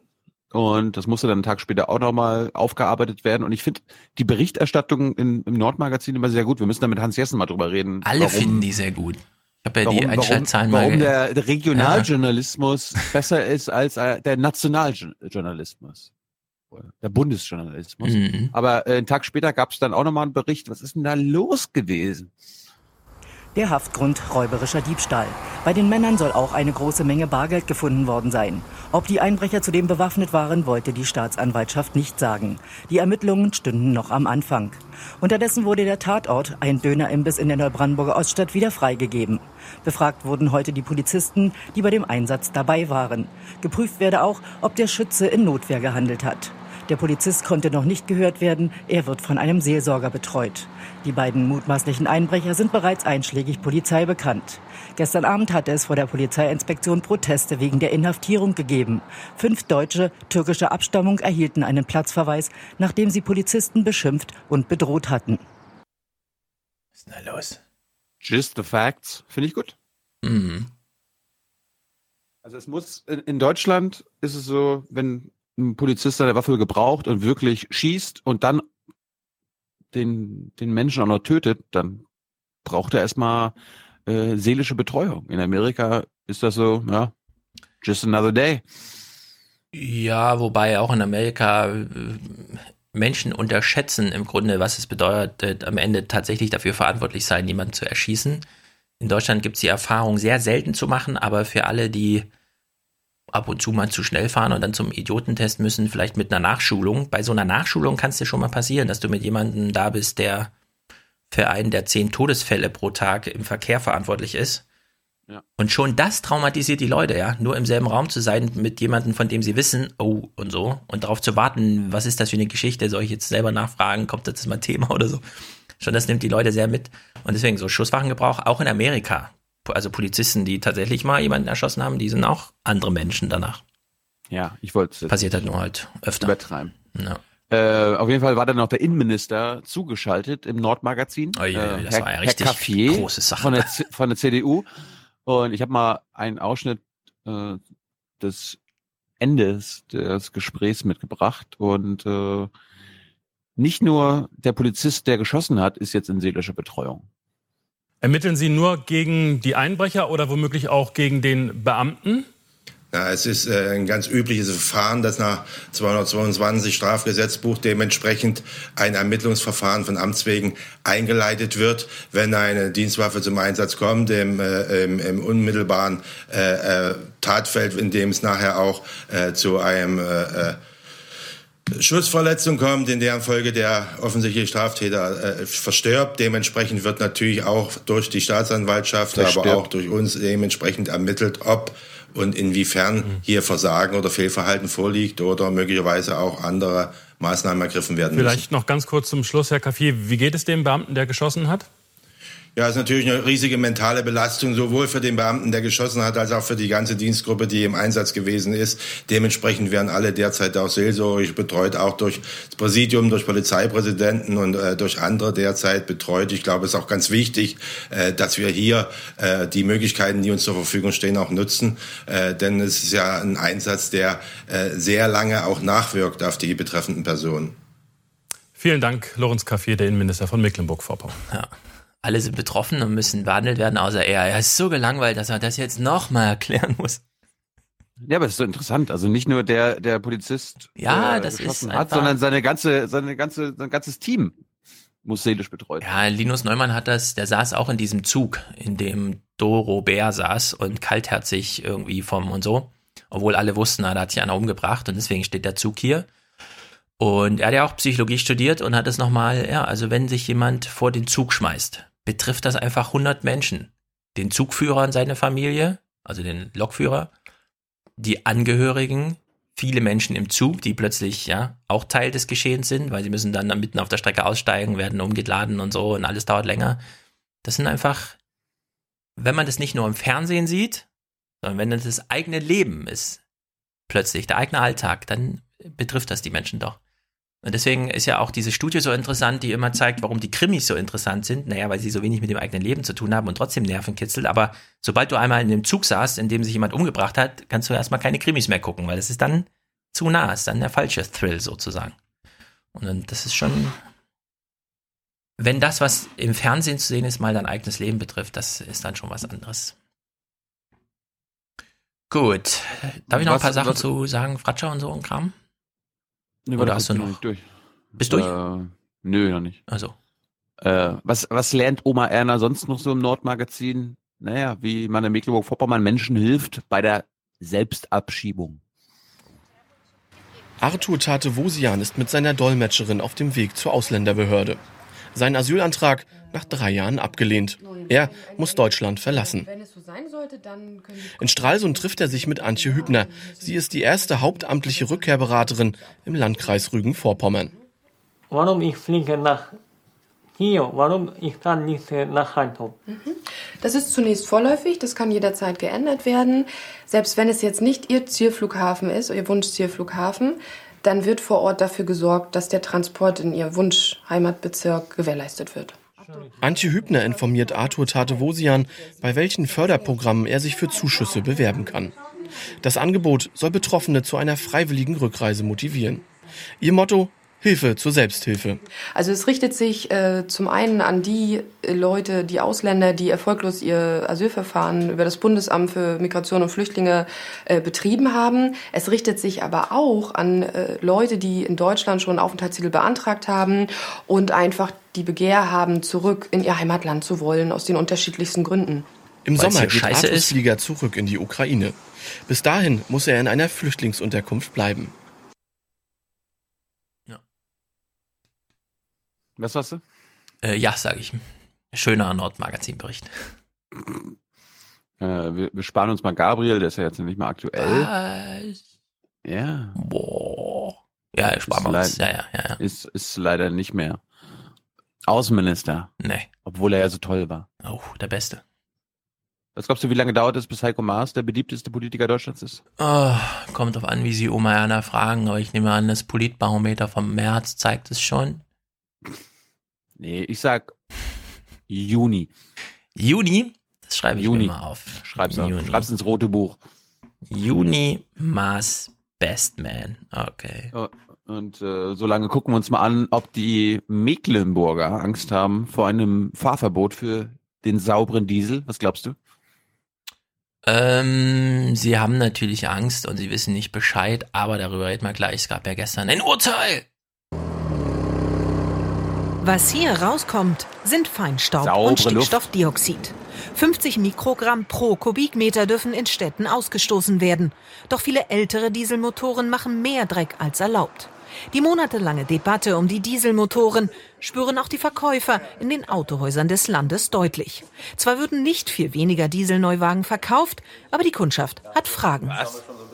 Also in erster Linie sind die Kunden tatsächlich verunsichert. Also sie hören immer wieder neue Meldungen, fragen sich dann, kann ich heute überhaupt noch einen Diesel kaufen oder Wieso sehen Autoverkäufer immer aus wie Autoverkäufer?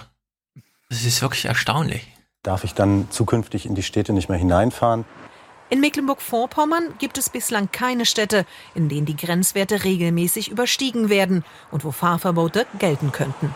Ich bin der Meinung, äh, dass es weitaus größere Schadstoffverbreiter gibt als die Dieselautos. Sprich die Flugzeuge bzw. die Schiffe. Für die Umwelt ist es gut, aber für den, der es, äh, den es betrifft, ist es schlimm. für uns ziemlich doof, weil wir unseren verkaufen müssen dann in dem Fall. Oder halt für viel Geld auch umrüsten. Ne? Das geht natürlich auch, aber es lohnt sich bei unserem alten Wagen nicht mehr. Große Sorgen nun bei den Gebrauchtwagenhändlern landesweit. Denn der Ruf von Diesel-PKWs sei einmal mehr ruiniert und die Preise sinken seit Monaten. Tja, ja. Also es gab Das sind gestern, Sorgen. Das sind die Sorgen. ja, es gab gestern so ein Urteil. Da wurde irgendwie entschieden, der und der Autohersteller, es ging um einen Touareg, muss einen Neuwagen liefern und den alten halt zurücknehmen. Was natürlich jetzt viele, oh, das ist ja ein ganz besonderes Urteil. Ich hatte ja die ADAC-Liste verlinkt, die im Deutschlandfunk zum Beispiel Thema war, aber in den großen Nachrichten nicht. Da kann man ja über 60 Seiten diese Urteile nachlesen, deswegen verstehe ich gar nicht, warum das jetzt so groß aufgehangen wurde. Zum anderen, und diese Taktik haben wir selbst beim CDF damals schon gelernt, im Heute-Journal. Wenn diese Verfahren laufen, sagt in dem Falle dann der Hersteller VW meistens, ah, können wir uns nicht außergerichtlich einigen. Mal sagt er so, ja, ja, okay, wenn ich dafür ein neues Auto kriege, aber eben mit einer Verschwiegenheitserklärung. Man darf dann nicht darüber reden, dass man von VW ein neues Auto bekommen hat, weil 2018 müssen sie ja noch durchhalten, danach ist das verjährt und dann kann man auch und so. Und dass die ARD, die das beispielsweise gestern wieder unter tagesschau.de getwittert hat, also auch dein wegweisendes Urteil, nee, das ist die Rechtsprechung, das ist die ganze Zeit läuft das schon so. Nur man konnte eben nicht hingucken, aber trotzdem darüber berichten. Vielleicht wird es ja 2018 jetzt noch zum Thema gemacht, bevor das alles verjährt. Und dann rennen 600.000 Menschen los und geben ihr Auto einfach zurück. Und sagen entweder Neuwagen oder halt den Neupreis abzüglich eine Nutzungskosten. Naja, das Urteil ist jetzt jedenfalls da. Ist ja auch gut. Sind wir durch? Äh, ja, dann sage ich jetzt noch ein paar, paar Sachen. Also Fratscher. Fratscher war gestern on fire. Ich konnte es gar nicht glauben. Ich lese mal seinen einen Tweet vor. Wieso Trump mit seiner Kritik an Deutschlands Handelsüberschüssen auch recht hat? Deutschland Oh. betreibt Protektionismus, sollte eigene Fehler eingestehen und handeln, um einen Handelskonflikt zu vermeiden. Daran schließt sich eine ganze Kolumne für Spiegel Online an. Dann gab es ein Treffen der großen Institute in Berlin, die darüber geredet haben, also hier Sinn und Füst und der Wirtschaftsweisenchef und so weiter. Die haben so eine Konferenz gemacht zum Thema, wie treten wir jetzt eigentlich äh, die schwächen, schwächeren Länder aus dem Euro raus? Und Pratscher dazu getwittert, das macht ja gar keinen Sinn, das ist kontraproduktiv, was die da machen. Ja, also dass die deutschen Ökonomen da äh, diskutieren. Und von dem Herrn Svenner Sinn gibt es ein schönes Zitat. Er meinte, damit die schwächeren Länder aufholen, sollte Deutschland in den nächsten Jahren eine Inflation von 4,5 Prozent haben. Und das ist quasi die Einsicht, ja, ja, die Sachen sind in Deutschland zu billig, allen voran Arbeit. Also Inflation von 4,5 Prozent heißt im Grunde nur Lohnerhöhung 4,5 Prozent über Jahre. Muss man sich auch mal vorstellen, dass der Sinn da jetzt langsam Zugeständnisse macht, auch wenn er es noch verklausuliert sagt, aber Inflationsziel 4,5 Prozent heißt, Arbeit wird 4,5 Prozent teurer. Der Rest wird dann automatisch teurer, wenn die Leute mehr Geld haben. Das ist ja dann Binnennachfrage, wie man sich das immer wünscht. Naja, Zahl des Tages. Chi, 2958 Stimmen für seine Amtszeit auf Lebenszeit. Zwei No-Votes gab's. Zwei Stimmen dagegen. Na, immerhin. Nicht 100 Prozent? Nee, nur 99,99 Prozent. Shame. Naja, und Trump und Kim wollen sich treffen. Da sind wir natürlich sehr gespannt, wie man das so macht, ohne ordentlichen Außenminister und ohne irgendwen und so. Wie man jetzt nach Nordkorea fährt und da Chi, äh, Kim trifft. Hm. Ich will nochmal auf Intercepted hinweisen. Sehr guter Podcast wieder diese Woche, auch zur Entlassung von Tillerson ja. und was eigentlich von Tillerson so gehalten wurde, auch im, im Außenministerium. Ja. Der war anscheinend auch eine Katastrophe. Pff, mega. Jetzt wird der alte CIA-Chef äh, ein Rechtsaußen, ein Hardliner, neuer Außenminister, was ja. interessant ist, und eine ehemalige Foltergefängnisleiterin ja. ist jetzt neue CIA-Chefin. Jeweils vorübergehend kann natürlich auch sein, wird ja auch spekuliert, vielleicht hat er sie jetzt genommen, weil er weiß, dass sie nicht durchkommt. Naja. Ja, Trump baut da alles Hört mal rein. Hört ja, mal genau. Rein. Ansonsten hören wir jetzt als erstes ein 14-minütiges Outro nämlich äh, mit einem Mann, der natürlich immer nur sagt. Also jetzt jetzt mal ehrlich, Staatstragend, wie kommt ihr auf diese Vokabel? Die Kanzlerin. Nee, das Gespräch hören wir nicht im Outro. Das doch, wird, nee, doch. nee, nee, nee, da, Veto, Veto. Dieses Scheiß, da, da haben wir keine Hörer mehr. Also wirklich. Dieses Gespräch willst du als Outro spielen. Merkel mit. Klaus Kleber regt, redet zum ersten Mal seitdem wir den Aufwärm-Podcast machen. Nee, das hören wir uns nächste Woche, Dienstag, ausführlich, Clip für Clip an. Das spielen wir nicht einfach so als Outro. Sind wir so eine Sendeanstalt vom Heute-Journal oder was? Ich fand, ich fand das so sensationell schlecht, nee, dass ich. So ein Schrottgespräch. Das können wir nicht einfach als Outro spielen. Veto, das spielen wir nicht als Outro. Das gucken wir uns an. Also wirklich, das als Outro. nee. Veto. Gut. Es Wie kamst du denn auf die Idee? Das verstehe ich gar nicht einfach so ein Ding ohne Kommentar äh, durchlaufen lassen. Ja, weil das, das erklärt sich von selbst. Nee. Also hm. dafür ist selbst unsere Zeit, von der wir unendlich viel Spielraum im Internet haben, einfach zu wertvoll. Das, Klaus, tut mir leid, aber das ist so ein Schrott können wir hier nicht machen. Gut, dann gebe ich euch einen Satz mit auf den Weg von Angela Merkel, äh, der bei mir hängen geblieben ist, nämlich der hier. Aber das deutet schon darauf hin, dass die diejenigen, die viel Steuern zahlen, auch weiter die große ähm, Last und die große Aufgabe haben, für soziale Gerechtigkeit in dieser Gesellschaft zu sorgen. Ja, und darüber reden wir nächsten Dienstag mal. Diejenigen, die reich sind oder am meisten Steuern zahlen, haben halt die Last, sich um die Armen zu kümmern. Genau. Das ist das Verständnis. Ja, die Ideologie ist da festgezurrt. Stell uns Gut, deine Musik vor. Naja, wir haben, wir haben ja offenbar Musik von Matthias zu Hawking. Ich habe ein Outro, ähm, ist quasi aus dem Heute-Journal, geht glaube ich eine Minute, mhm. wo er auch nochmal was sagt, mit ein bisschen Musik untergelegt, nicht von mir. Und danach, was du auf jeden Fall auch spielen solltest, äh, mein meine Ikone ist ja Carl Sagan. Und da gibt's einen Song von Carl Sagan featuring Stephen Hawking über das große Ganze, über den Kosmos. Das kommt auch noch rein. Mhm. Also hören wir drei Musiken und dann Audiokommentare. Ähm, DA, das sind glaube ich Initialen, keine Ahnung, der rechnet uns das nochmal aus. Diesel gegen Benziner gegen Elektro. Und der Diesel gewinnt da haushoch, auch gegen das Elektroauto, wenn man alle Kosten mal zusammen. Tilo schüttelt ihm wieder den Kopf, aber das können wir Dienstag mal besprechen. Es, den sauberen Diesel gibt es nicht. Aber es gibt auch keine saubere Mobilität, weil das ist alles Physik. Irgendwo muss irgendwas passieren. Aber Fahrradfahren, Fahrradfahren. Äh, ja klar, man kann auch Fahrrad fahren. Das sage ich dir dann das nächste Mal, wenn du willst, dass ich irgendwie nach Berlin komme wegen irgendwas. Sag ich, ich komme mit dem Fahrrad. Ich, äh, ist der Termin in drei Wochen oder nicht? ja, also klar, man kann Fahrrad fahren. Aber der Diesel ist, was die Mobilitätserwartungen äh, angeht, die wir haben, derzeit unschlagbar. Nicht mit dem auf der Straße, sondern es geht rein um die Technologie. Wie viel kann man mit Materialeinsatz bewegen und mit welchen Folgen muss man dann rechnen? Und diese Benz äh, Elektroauto-Rechnung, die ist eben auch interessant, wenn man sich mal komplett anguckt. Viel zu Armut, unter anderem eine Frage, warum sind die denn im Bundestag so wenig empathiefähig? Und danach im nächsten Kommentar die Antwort, wissenschaftlich, es gibt eine Studie dazu, warum kann sich der Bundestag nicht auf Armut einlassen? Gütertransport wird nochmal thematisiert, Flugtaxis auch und am Ende dann noch die AfD und die Paralympics in den Medien. Sehr, sehr, sehr gutes Programm wieder. Dann, dann, dann fordere ich schon mal unsere Hörer auf, hört euch die äh, Audiokommentare an, speziell zu Diesel, Elektroauto und so weiter. Und wer da eine andere Einschätzung hat oder mehr weiß, her damit. Gerne. Gut. Das war's für heute. War eine tolle Woche. Toller Nachmittag. Schade, dass du gestern Abend nicht dabei warst. Aber wir müssen zum Schluss kommen. Das wurde aber auch Zeit. Yep. Wir brauchen für Folge 280 noch Unterstützung. Wir brauchen Produzenten und Präsentatoren. Äh, folgt uns auf Twitter. Ne? Aufwachenpott. Äh, Stefan heißt Frio mit Doppel-I und Y.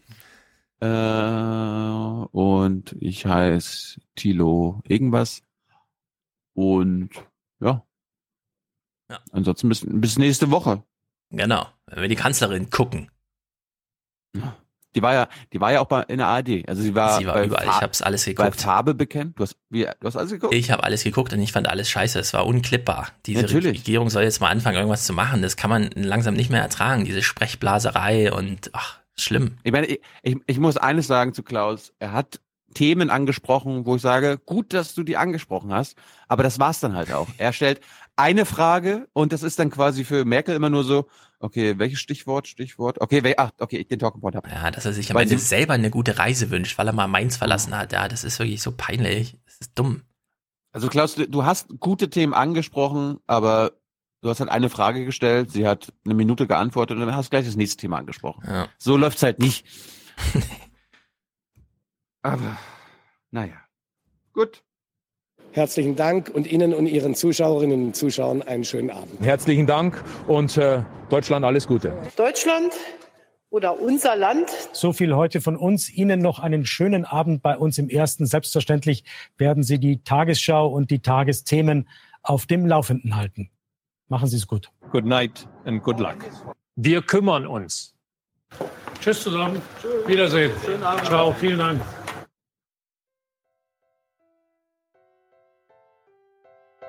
Der klügste Mensch der Welt. Was machen Sie hier? Ich wollte mir euer Utopia ansehen.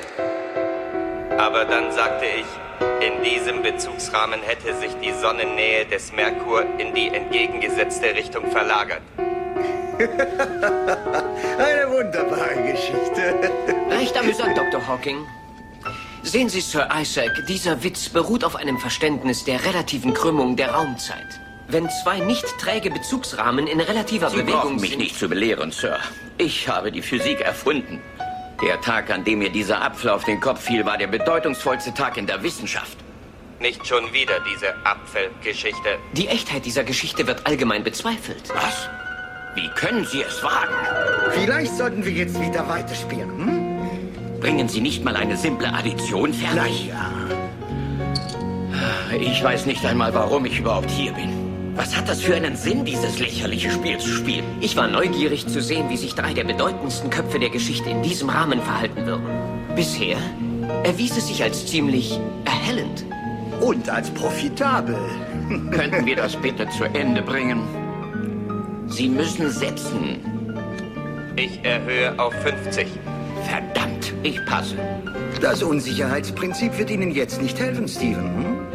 Alle Quantenfluktuationen im Universum werden die Karten in Ihrer Hand nicht auswechseln. Ich gehe mit. Ich glaube, Sie blöffen. Dieses Spiel werden Sie verlieren.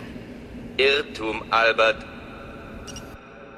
Ach, Dr. Hawking, wir hatten so einen schönen Traum. Was ist schiefgegangen? Hab kein schlechtes Gewissen, Lisa. Manchmal führen sich die Klügsten von uns ganz kindisch auf. Auch Sie? Nein, ich nicht.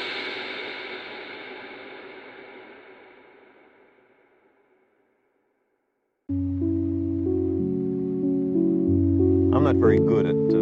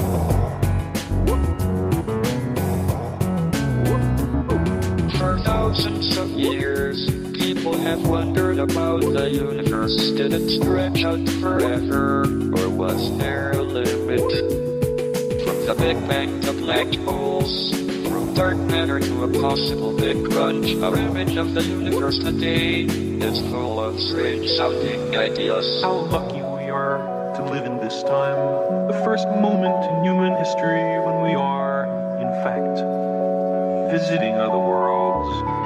A still more glorious dawn awaits, not a sunrise, but a galaxy rise. A morning filled with 400 billion suns. The rising of the Milky Way. Rise. A morning filled with 400 billion suns. The rising of the Milky Way.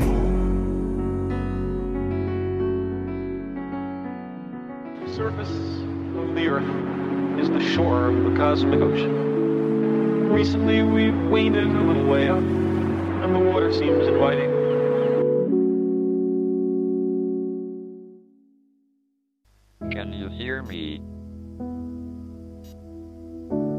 Has been a glorious time to be alive and doing research in theoretical physics. Our picture of the universe has changed a great deal in the last 50 years, and I'm happy if I have made a small contribution. The fact that we humans, who are ourselves mere collections of fundamental particles of nature, have been able to come this close understanding of the laws governing us and our universe is a great triumph. I want to share my excitement and enthusiasm about this quest. So Remember to look up at the stars and not down at your feet. Try to make sense of what you see and wonder about what makes the universe exist. Be curious. However difficult life may seem, there is always something you can do and succeed at. It matters that you don't just give up. Thank you for listening.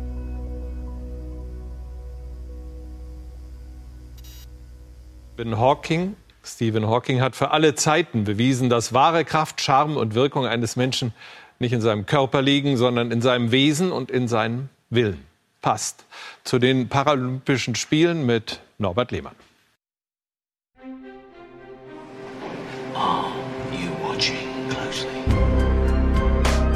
Die aufwachen Hörerkommentare. The stage is yours. Hallo Aufwachen Podcast. Heute nach der Arbeit wollte ich die Paralympics schauen. Doch leider hat das nicht ganz so geklappt, wie ich wollte. Denn die öffentlich-rechtlichen haben einfach im Fernsehen selber nichts dazu gezeigt, außer einen halbenstündigen Clip über die Preisverleihung einer einzigen Sportlerin. Aber über die Spiele konnte ich gar nichts sehen. Darauf wird dann einfach nur immer ins Internet verwiesen. Jetzt frage ich mich, hey, bei den Olympischen Spielen wurde von morgens bis abends, nicht ganz bis abends, bis nachmittags, die ganze Zeit die, alle Spiele der Olympischen Spiele gezeigt. Und zwar mehrmals. Und jetzt bei den Paralympics sieht man gar nichts im Fernsehen. Und das hat mich schon sehr, sehr aufgeregt, denn vor allem in den öffentlich-rechtlichen hören wir immer wieder auch vom Thema Inklusion. Also wie können wir äh, Menschen mit körperlicher Einschränkung besser integrieren im Leben, in der Schule und alles. Und gleichzeitig wird so ein großer Unterschied gemacht zwischen Olympiade und Paralympics. Und es geht auch, wenn die einen Ausschnitt bei den Paralympics zeigen, eigentlich immer nur um deren Behinderung, aber nicht um den Sport selber. Sie zeigen, ah, und so werden die Prothesen gebaut und die und die Behinderungen haben die einzelnen Sportler. Aber über die Spiele sieht man kaum etwas. Da muss man immer dafür ins Internet gehen und kann das nicht verfolgen live. Und das ist eigentlich so ein Ungleichgewicht, dass ich wirklich schon sagen würde, hey, das ist eigentlich eine Diskriminierung. Vor allem als öffentlich-rechtlicher Sender muss man nicht ähm, auf Zuschauerzahlen oder so acht geben. Da hat man einen ganz anderen Auftrag. Man muss ja kein Geld verdienen damit. Du hast ja schon die ganzen GEZ-Gebühren.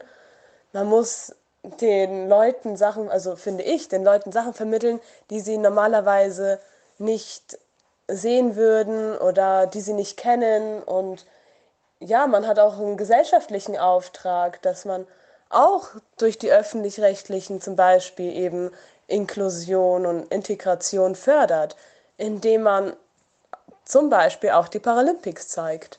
Und das geschieht meines Erachtens nicht wirklich gut. Hallo Stefan, hallo Thilo, hier ist Dominik. Ich habe ähm, eure aktuelle Folge vom 13. März noch nicht ganz zu Ende gehört, aber am Anfang geht's ja schon los bei euch, dass ihr euch nicht ganz einig seid, was ist denn jetzt eigentlich besser, Diesel oder Benzin? Und ähm, weil diese Frage so ja überhaupt nicht so leicht zu diskutieren ist, habe ich einfach, ähm, weil ich mich selbst auch für diese Frage interessiere und denke, dass da deutlich mehr zu wissen ist, als ähm, uns äh, irgendwie in den Medien ähm, Wissen gemacht wird, ein paar Daten herausgeschrieben, die also zur Überprüfung ähm, hier ich mal zum Besten geben möchte. Ähm, ich habe bei den drei großen Antriebsarten Diesel, Benzin und Elektro auf CO2, NOx und Feinstaub geguckt. Ähm, wir müssen bei der CO2-Produktion auch mal differenzieren zwischen der CO2-Produktion, die jetzt im reinen Verbrauch entsteht und äh, der, die auch wenn wir die Produktion mit einbeziehen, insgesamt ins Klima freigesetzt, äh, ins, äh, in die Atmosphäre freigesetzt werden. Und beim Diesel, mit dem fange ich mal an, haben wir also Produktionsemissionen von ungefähr 11 Tonnen pro Fahrzeug, wenn wir so ungefähr vom eineinhalb bis zwei Tonnen Fahrzeug ausgehen, also große Fahrzeuge auch, und 150 Gramm äh, CO2-Produktion im Verbrauch pro Kilometer. 150 Gramm pro Kilometer. Ähm, beim Benziner haben wir allerdings im Verbrauch ein, äh, eine Emission von 250 Gramm pro Kilometer, und zwar auch bei modernen Fahrzeugen ähm, in der gleichen Größe. Und in der Produktion ist aber vergleichbar mit auch 10 bis 11 Tonnen ähm, CO2 pro Fahrzeug. Wir haben also eine, eine deutliche, einen deutlichen Nachteil in der CO2-Emission, was den Benziner gegenüber dem Diesel anbelangt. Ähm, beim Elektrofahrzeug haben wir jetzt theoretisch im Verbrauch eine Emission von 0 Gramm pro Kilometer, wenn wir jetzt mit Solarstrom fahren würden, ähm, während man natürlich einkalkulieren müsste, dass in der Produktion der Solarpaneele und Windräder und so weiter ja auch CO2 entsteht, die man letztendlich dann reinrechnen müsste. Ist mir aber zu kompliziert gewesen. Wenn wir den deutschen Energiemix heranziehen allerdings, also wenn ich jetzt hier in einer Großstadt mich auf der Straße an so eine Tankstelle anstecke, ähm, dann wiederum habe ich allerdings immer noch eine CO2-Emission Emission, ähm, im Elektrofahrzeug von 100 Gramm pro Kilometer, was eigentlich gar nicht so gut ist. Ähm, und ähm, demgegenüber steht aber eine extreme ähm, CO2-Produktion ähm, im, bei der Herstellung des Elektrofahrzeugs wegen der nicht nur der ähm, Stahl und so weiter Produktion, äh, Kunststoff, äh, Carbon und so weiter, sondern auch wegen der Lithium-Ionen-Akkus. Ein äh, Elektrofahrzeug kommt auf eine Freisetzung von CO2 pro Fahrzeug in der Produktion von 20 bis 50 Tonnen. Das ist also das zwei- bis fünffache eines normalen Verbrennungsfahrzeugs. Und so viel ähm, kann so ein Elektrofahrzeug gar nicht fahren, um das wieder reinzuholen. Ja, es müssten also 500.000 Kilometer fahren, um überhaupt die Produktionsemissionen wieder ähm, aufzuwiegen. Und dabei äh, halten aber die Akkus nicht durch, sondern da muss man wieder mindestens einmal, wenn nicht sogar zweimal neue Akkus reinhauen, was die ganze Sache dann wieder nach oben treiben würde. Ähm, einen anderen Verschleiß mal abgesehen finde ich einen extrem wichtigen Punkt, weil es heißt im Umkehrschluss, das Elektrofahrzeug ist in der Klimabilanz global gesehen nicht besser als ein Verbrennungsmotor im Moment, ähm, wenn nicht die äh, Weiterentwicklung von Akkutechnologie stattfindet. Und ähm, es führt dazu, dass die Reichen, die sich so ein Elektroteil kaufen können, so mit so einem Tesla da irgendwie zur Arbeit fahren, sich dann die Städte schön sauber halten, während aber die globale Klimabilanz äh, belastet wird. Ähm, das finde ich ähm, ist beachtenswert.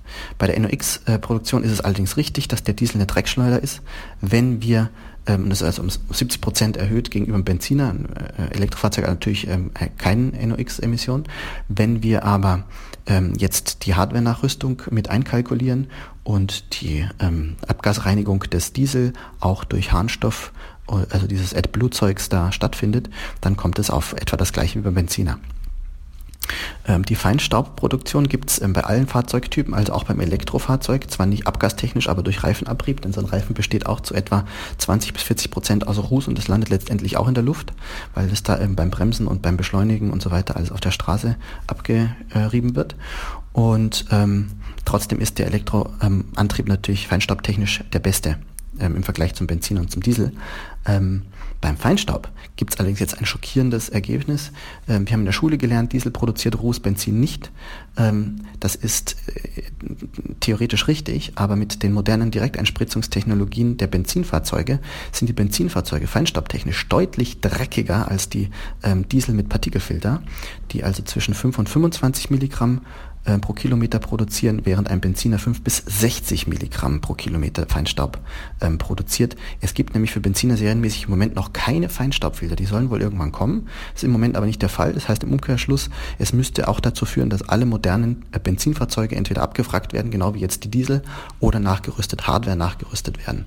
Ähm, das ist wohl das nächste, was ähm, auf uns zukommt. Die EU hat 2014 einen Grenzwert für Benzinfahrzeuge festgelegt, was Feinstaub anbelangt, der bis zu zehnmal so hoch ist wie für Dieselfahrzeuge, was also eigentlich nicht nachvollziehbar ist, nachdem technisch es möglich wäre, auch ganz einfach wie beim Diesel Feinstaubfilter zu verbauen. Die Umwelthilfe spricht sogar davon, dass Benziner äh, die zugelassenen Werte, die sowieso schon zehnmal höher sind als beim Diesel, noch um das bis zu 250-fache überschritten hat.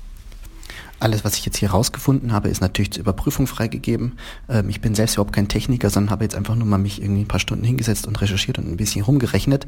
Ähm, es kann also auch sein, dass ich da mich auf eine ähm, Korrektur freuen kann oder so durch die Schwarmintelligenz eures Podcasts. Ich danke euch für diesen, denn er gefällt mir wirklich total gut und macht weiter so. Ciao.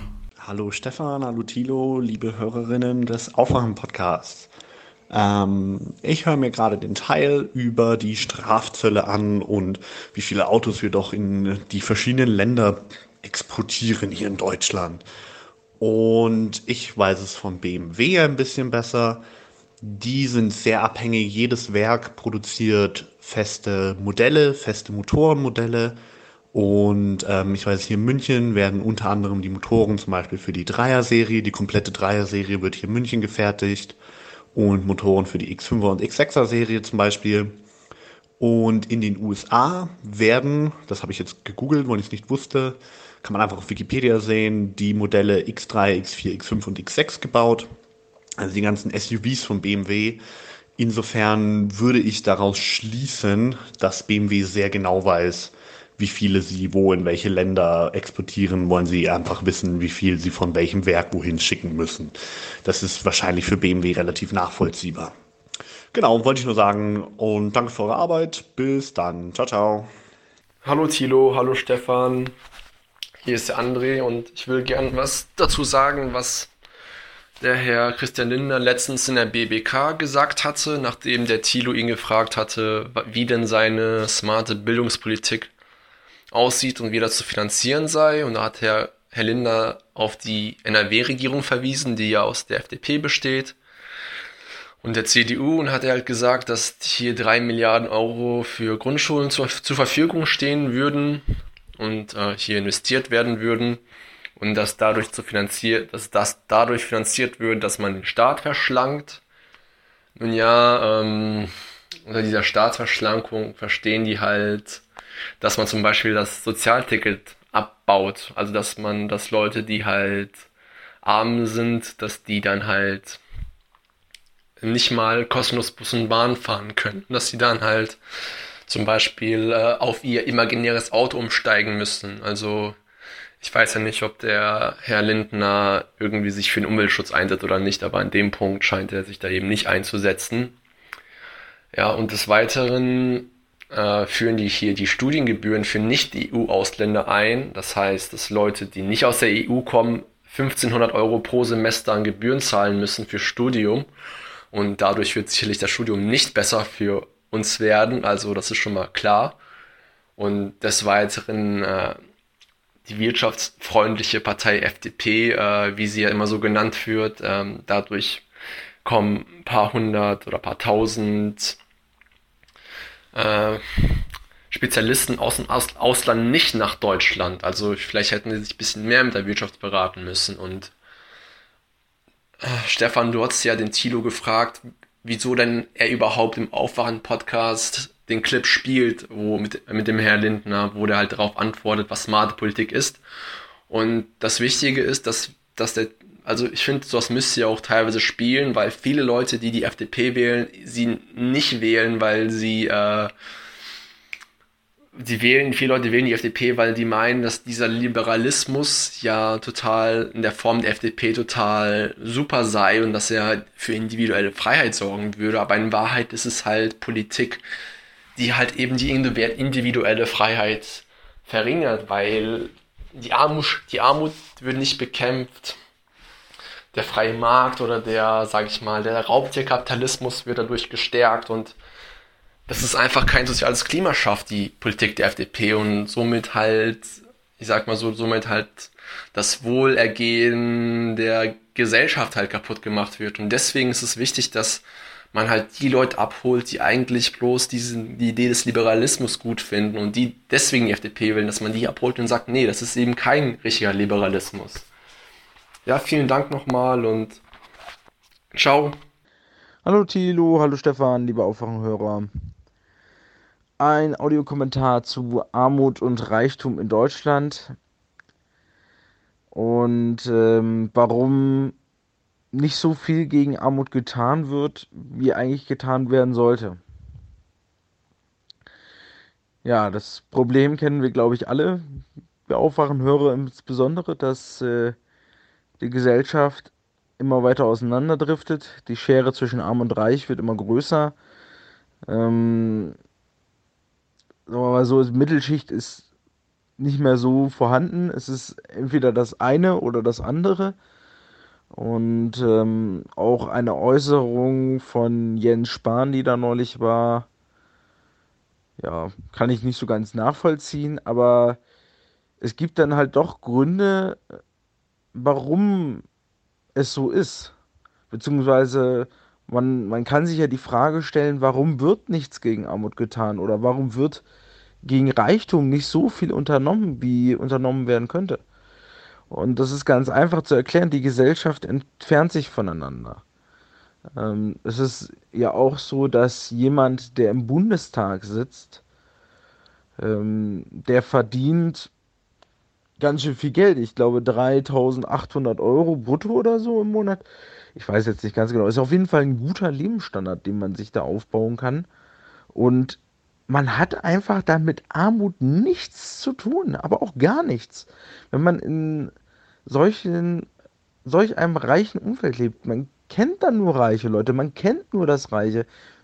Genauso wie wenn der Bundespräsident dann durch so ein Armviertel tut und das in extra vielen sauber gemacht wird. Das ist nicht die Realität. Das, das ist einfach nicht so. Das ist, es ist so weit weg voneinander. Die, die Bundestagsabgeordneten können gar nicht wissen, was das wirklich bedeutet, von Hartz IV zu leben oder arm zu sein, auf, als Obdachloser sich um, rumschlagen zu müssen, hier in Deutschland. Es ist äh, so verdreht. Ne? Also, das ist einfach, die Gesellschaft entfernt sich so weit voneinander, dass, äh, ja, es einfach nicht mehr greifbar ist, beziehungsweise man halt es nicht mehr sehen kann. Man kann sich halt auch abschotten. Ich habe das heute in der Reportage auch gesehen, wie dann eine Reiche dann so ja, ich bin dann in den großen Clubs und ja, die Finanzkrise absolut und total schlimm und so. Ja, dass da noch fließend Wasser gelaufen ist und so, ja. Total sinnlos, das Ganze. Ja gut, das war's auch. Haut rein, Leute. Bis dann. Hallo. Ja, hallo. Also, ähm, in eurer aktuellen Ausgabe 278 diskutiert ihr ja die Frage, warum die Reicheren in unserer Gesellschaft im Bundestag sehr gut repräsentiert sind durch die FDP und äh, die ärmeren Teile der Gesellschaft nicht. Und dazu gibt es tatsächlich wissenschaftlich, politikwissenschaftliche Forschung, ähm, relativ aktuell. Ähm, ich wollte da nur hinweisen auf ein äh, Paper von Lea Elsässer, Svenja Hense und Armin Schäfer, das ist vom 21. Juli 2017, in dem die Autoren zusammenfassend feststellen, dass es tatsächlich nachweisbar ist, dass es eine ungleiche, sie nennen es Responsivität ähm, des Bundestages auf die Interessen von ärmeren Teilen der Bevölkerung gibt. Also das kann man anhand von Politbarometern, Zahlen und den äh, entsprechenden ähm, Auswertungen der, der Daten feststellen. Ähm, Warum das so ist, kann an der Stelle nur vermutet werden. Äh, was aber das Paper zumindest nahelegt oder als Forschungsauftrag in sich trägt, ist, dass die Responsivität, also die mangelnde Responsivität des Bundestags auf die Interessen ärmerer Bevölkerungsgruppen und die überproportionale Responsivität des Bundestags auf Interessen reicherer Bevölkerungsschichten eine selbstverstärkende Rückkopplung ist. Also das heißt, je weniger sich ärmere Teile der Bevölkerung in der aktuellen Politik repräsentiert fühlen, desto weniger beteiligen sie sich und je weniger sie sich beteiligen, desto weniger in Anführungsstrichen gefährlich sind sie für die Wahlentscheidungen bzw. für die Ergebnisse der Wahlen, weil ja ähm, nur die Teile der Bevölkerung tatsächlich politisch repräsentiert werden, die auch wählen gehen. Heißt also, zumindest wenn man das mal als Appell äh, mitgeben möchte, dass äh, die ärmeren Teile der Bevölkerung in jedem Fall erstmal aufgefordert sind, sich an Wahlen und sonstigen Bürgerbeteiligungsformen zu beteiligen, um einfach schlicht und ergreifend Gehör zu finden. Hilft jetzt nicht wirklich weiter, ist aber nur ein ähm, interessanter ähm, Ansatz, das mal zu untersuchen. Ähm, und falls euch das interessiert, kann ich gerne den Link zur Verfügung stellen, dann kann man den dem Podcast anheften. So viel, äh, Gruß aus Essen, bis dann. Hallo, noch eine kurze Bemerkung zum, äh, zu den Steuern auf äh, Aktien und Konten, was ja auch kurz im letzten Podcast war. Ähm, also ich kann nur sagen, aus der Schweiz kenne ich so, dass der Zugang zu Aktien und Fonds sehr niederschwellig ist und dass man da auch eigentlich mit kleinen Beträgen was machen kann. Die Frage ist halt, will man das? Und ich sehe das schon so, dass ähm, vor allem für Leute mit nicht so viel Geld eigentlich, dass es wenig Sinn macht, um da einzusteigen. Was ich allerdings spannender finde, ist, dass wenn äh, Konten jetzt neu höher besteuert werden, dass äh, so man eigentlich in Aktien gedrängt wird und ähm, dass ich das eher problematisch finde, dass man sozusagen hier auch wieder eingeschränkt wird in seiner Entscheidungsfreiheit. Hallo lieber Thilo, hallo lieber Stefan, hallo liebe Hörer. Erstmal vielen Dank für den tollen Podcast. Ich wollte mich äh, auf das Problem der Linken beziehen, also das ja letzte in Podcast 278 angesprochen wurde. Auch ein Kommentator hat sich darüber äh, damit befasst und hat eben die mediale Repräsentanz der Linken da als das Hauptproblem gesehen. Ich würde das sogar tatsächlich folgen, aber meines Erachtens hat die Linke, also die äh, gesellschaftliche Linke und auch die institutionalisierte Form sozusagen als die Linkspartei äh, auch ein, einfach ein Diskursproblem, also ein Problem der Diskursfähigkeit innerhalb. Es geht, äh, also es geht weniger um Austausch von Argumenten oft oder Konzepten, sondern es wird schnell abgestempelt, habe ich den Eindruck von außen, würde ich, ähm, einhergehend mit Abwertungen, also die Wagenknechte, sage ich jetzt mal, werfen den Kippinglager äh, Neoliberalismus vor. Das Kippinglager, also ich sage, ein breiteres Kippinglager würde ich jetzt mal behaupten, da zum Beispiel bis Stefan Lessenich als Beispiel von der LMU München, äh, kommt dann mit Vorwürfen von Nationalismus bis hin zu Nationalsozialismus oder sozialen Nationalismus in, äh, äh, im Fall von Lessenich und ja, anderen Nazi-Vorwürfen, äh, Antisemitismus-Vorwurf, ja, auch die Vorwurf der verkürzten äh, Kapitalismuskritik, das ist noch einer der netteren Anwürfe, würde ich behaupten. Ähm, ja, und äh, meines Erachtens wird halt da weniger die Solidarität zelebriert, als eben die Distanzierung. Und das wiederum hängt meines Erachtens äh, ja mit einer falsch verstandenen politischen Korrektheit zusammen. Also nicht, dass man mich jetzt falsch versteht. Politische Korrektheit halte ich schon für wichtig, gerade auf Minderheiten bezogen etc. Ähm, aber manchmal führt es auch zu bestimmten Auswüchsen, die halt problematisch sind, dass man sich eben ziemlich schnell distanzieren will von anrüchigen Aussagen oder wo man vermeintlich meint, es sei anrüchig. Also zum Beispiel, wenn äh,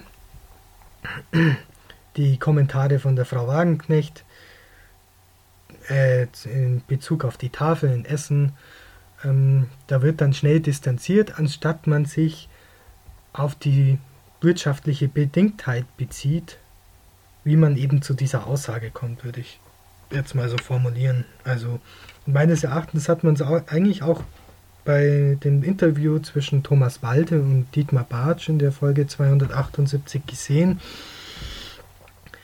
Ja, dass der Dietmar Bartsch dieses Problem, dieses Ausspielen zwischen den Ärmeren, dass die Ärmeren zwischeneinander ausgespielt wird, eher wegmoderiert hat, anstatt einfach beim Namen zu nennen.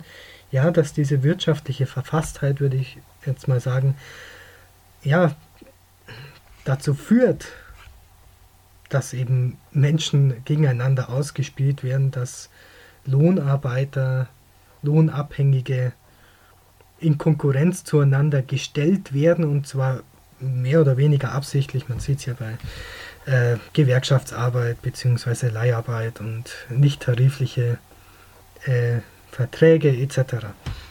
Ja, und das ist ja eigentlich eine Offensichtlichkeit, die man sich ja die man eben als Argument verwenden kann. Und stattdessen wird es eher so wegmoderiert, weil man Angst hat, man könnte jetzt dem falschen Argumente liefern. Ja, und das sehe ich für, halte ich für ziemlich problematisch. Ja, ich könnte jetzt, jetzt sind wir nicht schon bei vier Minuten, ich könnte noch viel weiter reden. Ähm, ich glaube, ich mache vielleicht so kleine Abschnitte noch nachher, aber hier mache ich jetzt meinen Punkt. So, hallo Stefan, hallo Tilo, liebe Aufwachen Hörergemeinde. Ich würde gerne kurz auf den Kommentar von der Jenny aus der letzten Folge eingehen, in dem sie über die Arbeitszeit und Lohn im öffentlichen Dienst spricht. Ähm, ich bin jetzt kein Buchhalter oder ein BWL-Student, aber da wird mir doch ein bisschen schwindlig, wenn ich das höre, ihre Forderungen. Denn sie sagt, dass sie sich im Betriebsrat einig war, dass sie gerne weniger Stunden arbeiten würde, wollen würde, und zwar für den gleichen Lohn.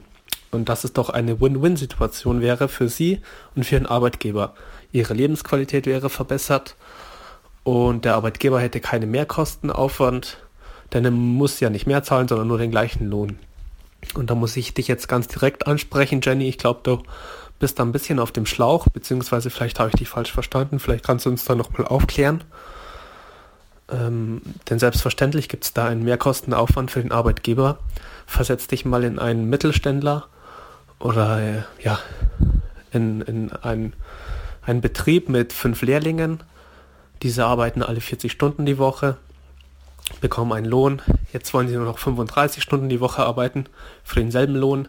Da bleiben 25 Stunden Arbeit über pro Woche, die mit einem neuen Arbeitnehmer besetzt werden müssen. Und das wird bei dem öffentlichen Dienst auch nicht anders sein.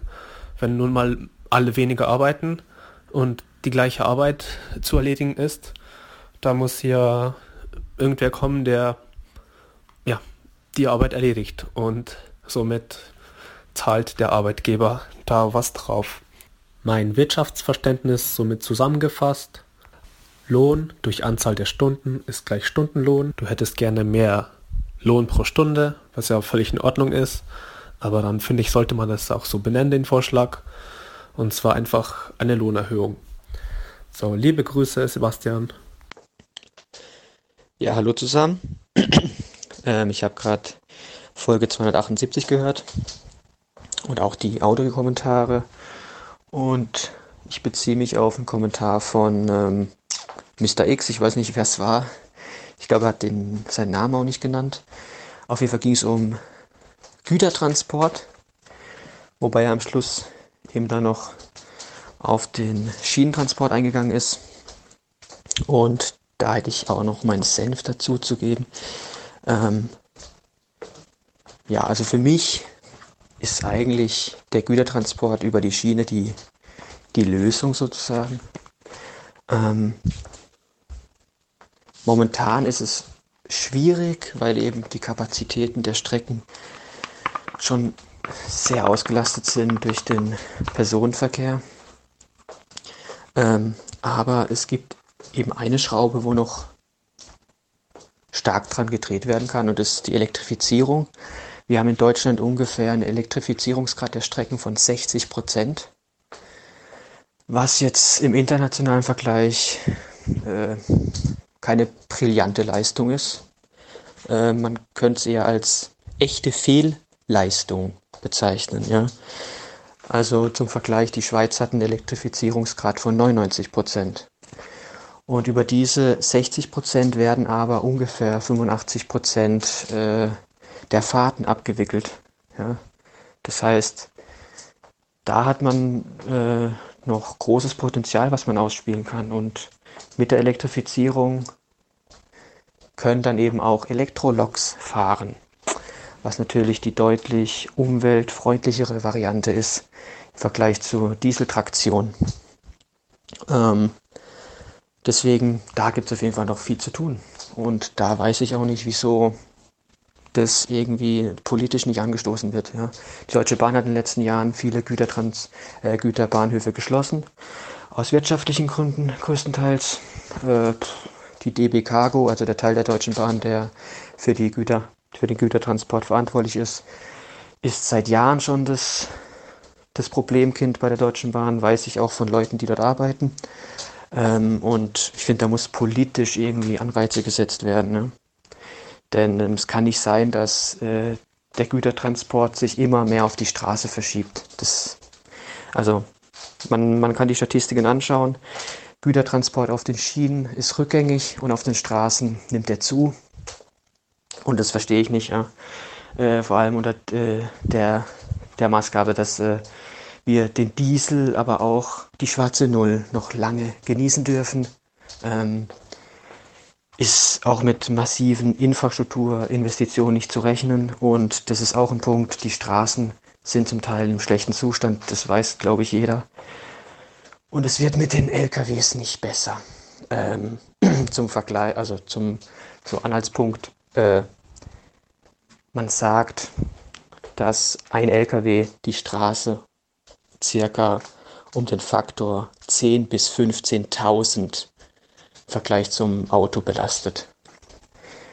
Äh, wenn man sich das mal vorstellt, das ist, finde ich, schon brutal.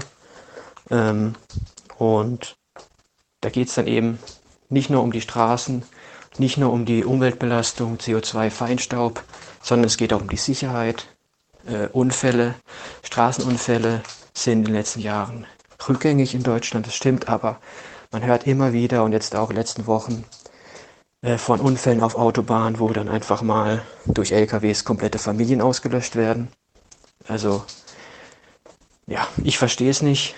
Ähm, für mich gehört der Gütertransport auf die Schiene und nicht auf die Straße und da, da braucht es politisches Handeln. Ja, äh, ich bin ein bisschen drüber über die drei Minuten. Ich hoffe, ähm, es war interessant und bis zum nächsten Mal. Vielen Dank. Tschö. Mir ist gerade aufgefallen, dass ich ein bisschen gefailt habe. Ich habe nämlich den Kommentar von Mr. X nicht zu Ende gehört. Denn am Schluss sagte sein Name. Es war Volker. Ja, sorry dafür. Moin Moin, hier ist Robert vom Bodensee. Ein Kommentar zu den äh, selbstfliegenden Flugtaxis, die Frau Bär erwähnt hat. Ähm, erstmal weiß ich gar nicht, ob das in dem O-Ton so vorkam ob es äh, um autonome Flugtaxis ging oder nicht. Aber oft, wenn über autonomes Fahren oder autonomes Fliegen in diesem Fall gesprochen wird, da äh, wird dann äh, über das Internet gesprochen. Breitbandausbau, weil autonomes Fahren, das ist natürlich äh, Unfug, denn autonom heißt ja, dass äh, das Ding größtenteils selbstständig äh, Dinge erkennt und äh, darauf reagiert. Das ist nicht ferngesteuert, sondern autonom eben. Ähm, in der Zukunft ist dann wahrscheinlich äh, natürlich so, dass äh, die Autos miteinander reden oder mit der Infrastruktur reden oder wenn man abends äh, im, in der Garage steht, dann äh, gibt es übers WLAN ein Software-Update. Solche Sachen, aber äh, natürlich ist äh, das schnelle Internet, äh, breitbandiges Internet keine kritische Komponente äh, darin, dass das Auto auf irgendwas reagiert. Das ist einfach Quatsch. Äh, zweitens, Flugtaxis dagegen sind gar nicht so Quatsch, denn Udacity, ähm, das ist die, ich nehme an, größte Online-Lernplattform im Internet, ähm, die von Sebastian Thron mitbegründet wurde, von Google, der da das autonome Fahrprogramm äh, leitet. Ähm, bei dieser Online-Plattform kann man einiges lernen, meistens äh, Dinge, die einen einen besseren Angestellten machen und äh, einen fit für heiße Themen wie Machine Learning und äh, autonomes Fahren machen. Ähm, aber einer dieser Abschlüsse, die man da machen kann, der geht um selbstfliegende Autos. Und ähm, ich weiß nicht genau, was da drin enthalten ist. Ich habe den nicht gemacht, die kosten ordentlich Geld, sind eigentlich ganz cool. Aber das Thema ist jetzt nicht so crazy. Verrückt ist allerdings, dass äh, völlig ohne äh, zu murren angenommen wird, dass ein autonomes äh, Fahrzeug schnelles Internet braucht. So, das war mein äh, Senf. Hi Stefan, Thilo, hier ist Lucian. Ich wollte mal antworten auf einige Kommentare in den letzten Folgen, äh, wie die vom Journalisten in Folge 277, der sich darüber beschwert, dass er nicht so viel verdient äh, oder den vor einigen Wochen von einer Studentin, die sich ebenfalls darüber echauffiert, dass sie, äh, dass sie kräftig nebenjobben muss, um sich ihr Studium leisten zu können. Äh, ich selbst bin auch Student. Ich studiere Ökonometrie im Master in Groningen in den Niederlanden und äh, ja, somit gehöre ich wohl nicht zu euren äh, durchschnittlichen äh, eher linken Zuschauern. Äh, ich höre euch aber, weil mir auffiel, dass ich mich in einer ziemlich äh, liberalen Blase befinde. Alle meine Freunde und Bekannten äh, studieren halt auch und studieren halt auch eher so Wirtschaftssachen rechts. Ähm, also wollte ich auch etwas äh, Input von links bekommen und über den Rasenfunk Max Jakob Ost kam ich dann halt auch zu euch. Ich muss sagen, ich, ich bin nie so richtig eurer Meinung, oft schon so ein bisschen, aber äh, ich, ich ärgere mich auch sehr häufig über euch, gerade über eure Überdrehtheit, wenn es um Banken und sowas geht. Muss aber sagen, äh, es erweitert meinen Horizont, dass ich euch zuhöre. Das steht außer Frage und, und das, das macht den, den Ärger schon wett. Nun gut, äh, so viel zu mir, zurück zu den Kommentaren. Ähm, Im Grunde kann man die ja so zusammenfassen, dass diejenige oder derjenige äh, studiert oder studiert hat, was ihm Spaß macht und dass der jetzt bemerkt, dass er damit nie deutlich über Mindestlohn verdienen wird. Muss sagen, darüber kann ich nur den Kopf schütteln im Grunde.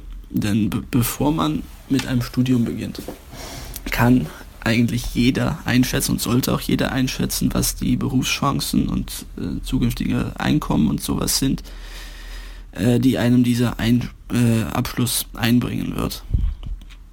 Und dann kann man jeder, sollte jeder für sich selber einschätzen, ob es sich für ihn lohnt oder ob er sich etwas anderes aussuchen sollte, was ihm dann vielleicht nicht ganz so viel Spaß macht, aber halt schon eine sichere Zukunft äh, beschert. Äh, hier in den Niederlanden weiß ich, weil es halt jetzt in meiner direkten Umgebung ist, hier gibt es tausende von äh, Psychologiestudenten, Philosophiestudenten oder Geschichtsstudenten, die im Grunde jetzt schon wissen, dass sie nie oder dass von all denen vielleicht 20 Prozent äh, am Ende einen Job in ihrem Fachgebiet finden werden. Äh, wenn man dann gleichzeitig liest, dass es parallel dazu Zehntausende von, von freien Lehrlingsstellen gibt und so und Meister, die auch einfach keinen mehr finden, keinen Lehrling mehr finden, weil alle jungen Menschen unbedingt an die Uni wollen, unbedingt irgendwas studieren wollen, äh, muss ich sagen, ich verstehe diese Leute, die sich für so ein Massenstudium entscheiden, einfach nicht. Warum wollen die alle keine Handwerksmeister mehr werden? Ich meine, so, so als, als Meister verdient man doch sicher einiges mehr als ein Student, der, weiß ich, nach 15 Jahren äh, nach dem Studium erstmal arbeitslos ist, äh, sich ärgert, dass alles so ungerecht ist, äh, der schlecht bezahlte Arbeit macht, weiß ich, ist im Gastronomie-Ding, der sich dann bei euch beschwert, dass äh, keiner im Gastronomiebereich mit ihm in die Gewerkschaft möchte. Äh, und der sich dann letztendlich nach, nach 15 Jahren oder so umschult zum, weiß ich, ist Verwaltungsmitarbeiter, Erzieher und dann erst recht einen Job hat, der ihm nicht gefällt. Auch Stich, Stichwort Lebensglück. Äh, Wäre nett, wenn so jemand sich hier mal in einem Kommentar äußert, warum er so, so eine aussichtslose Situation eigentlich für sich äh, er sich dafür entschieden hat, warum er das für den richtigen Weg hielt. Wenn man im Grunde dann am Ende womöglich irgendwo landet, wo man eher unglücklicher ist, als wenn man etwas gemacht hätte, äh, was, was jetzt vielleicht nicht so interessant erscheint, aber man dann sich halt schon die Zukunft damit sichern kann. Äh, persönlich wäre ich halt auch, denke ich, glücklicher geworden, wäre ich jetzt glücklicher, wenn ich, äh, ich das Klavier studiert hätte am Konservatorium. Ich spiele sehr gerne Klavier. Äh, nur sind die Chancen auf eine, eine, sichere Zukunft halt einfach viel, viel geringer als bei Ökonometrie. Es gibt hier am äh, Konservatorium beispielsweise sehr viele asiatische Studenten. Äh, da, da weiß man jetzt schon, wenn man das studiert, ist man vielleicht glücklich, aber es gibt immer Tausende, die es besser können als man selbst. Äh, ja, hätte man weniger gesicherte Zukunft, würde man weniger verdienen und könnte man auch jetzt weniger machen. Was gibt es Nebenjobs für Pianisten? Vielleicht zwei, drei in den Restaurants oder so. Aber ja, wahrscheinlich würde man dann wie die Psychologiestudenten, wie die Geschichtsstudenten als, als 21-Jähriger dann im, im Supermarkt für, weiß ich es, 6, 8 Euro oder so die Stunde äh, Regale füllen, um sich das Studium zu finanzieren. Und jetzt kann ich halt als, als Finanzberater in, in interessanten Meetings äh, knapp 20 Euro verdienen. Das ist halt ein Riesenunterschied zurückzuführen auf die rationale Entscheidung, was das interessanteste Studium ist. Die klügste Wahl. Ja, also ich, ich will nicht unbedingt sagen, dass man sich ausschließlich am Markt orientieren sollte bei, bei, beim Studium, das man sich auswählt. Wenn man meint, dass äh, man etwas deutlich besser kann als alle anderen, die es auch studieren, äh, wird man auch mit einem Massenstudium Erfolg haben. Das ist logisch. Qualität äh, zahlt sich aus, setzt sich durch am Ende. Man muss sich halt nur selbst einschätzen können. Das möchte ich eigentlich mit diesem Kommentar sagen. Tilos Soundboard der Spruch, äh, Denken ist ungeheuer wichtig, kann ich nur wiederholen. Denken, ungeheuer wichtig. Auch bei der Studiumwahl. Nun gut, so viel dazu. Weiter so mit dem Podcast. Ärgert mich schön weiter. Liebe Grüße.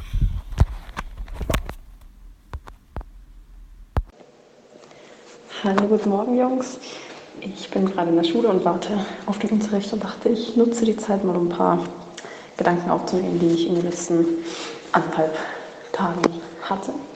Und zwar ähm, geht es um die AfD bzw. um den Umgang der AfD in den Medien. Und ich denke, zur Thematik an sich brauche ich nicht viel sagen. Das wird jedem aufwachen Hörer bewusst sein. Das war ja auch schon Thema. Ähm, einfach diese Überpräsenz der AfD, sei es in Talkshows oder in Nachrichten. Also einfach dieses über jedes Stöckchen springen, auf jede Provokation der AfD eingehen und einfach deren, deren Meinung oder was auch immer ständig zu verbreiten. Und ich dachte, vielleicht wäre es ähm, ganz interessant, da mal einen kleinen persönlichen Erfahrungsbericht zu hören. Und zwar werde ich jetzt bald 18 und würde aber erzählen, wie es damals bei mir war, als ich so 16 war ungefähr. Und zwar hat es da angefangen, dass ich äh, angefangen für Politik interessieren, zu interessieren habe ich mit 15 und mit der AfD angefangen zu beschäftigen, da war ich, denke ich, ungefähr 16. Und da war auch so mein Politik, ich nenne es mal Konsum, so auf, diesem, auf dem Höchststand. Also ich habe wirklich alles gelesen, was mir in die Finger kam. Habe viermal in der Woche Talkshows gesehen, heißt wirklich komplette Woche ähm, an Will, Haderafia, Maybrit Ehner, Maischberger.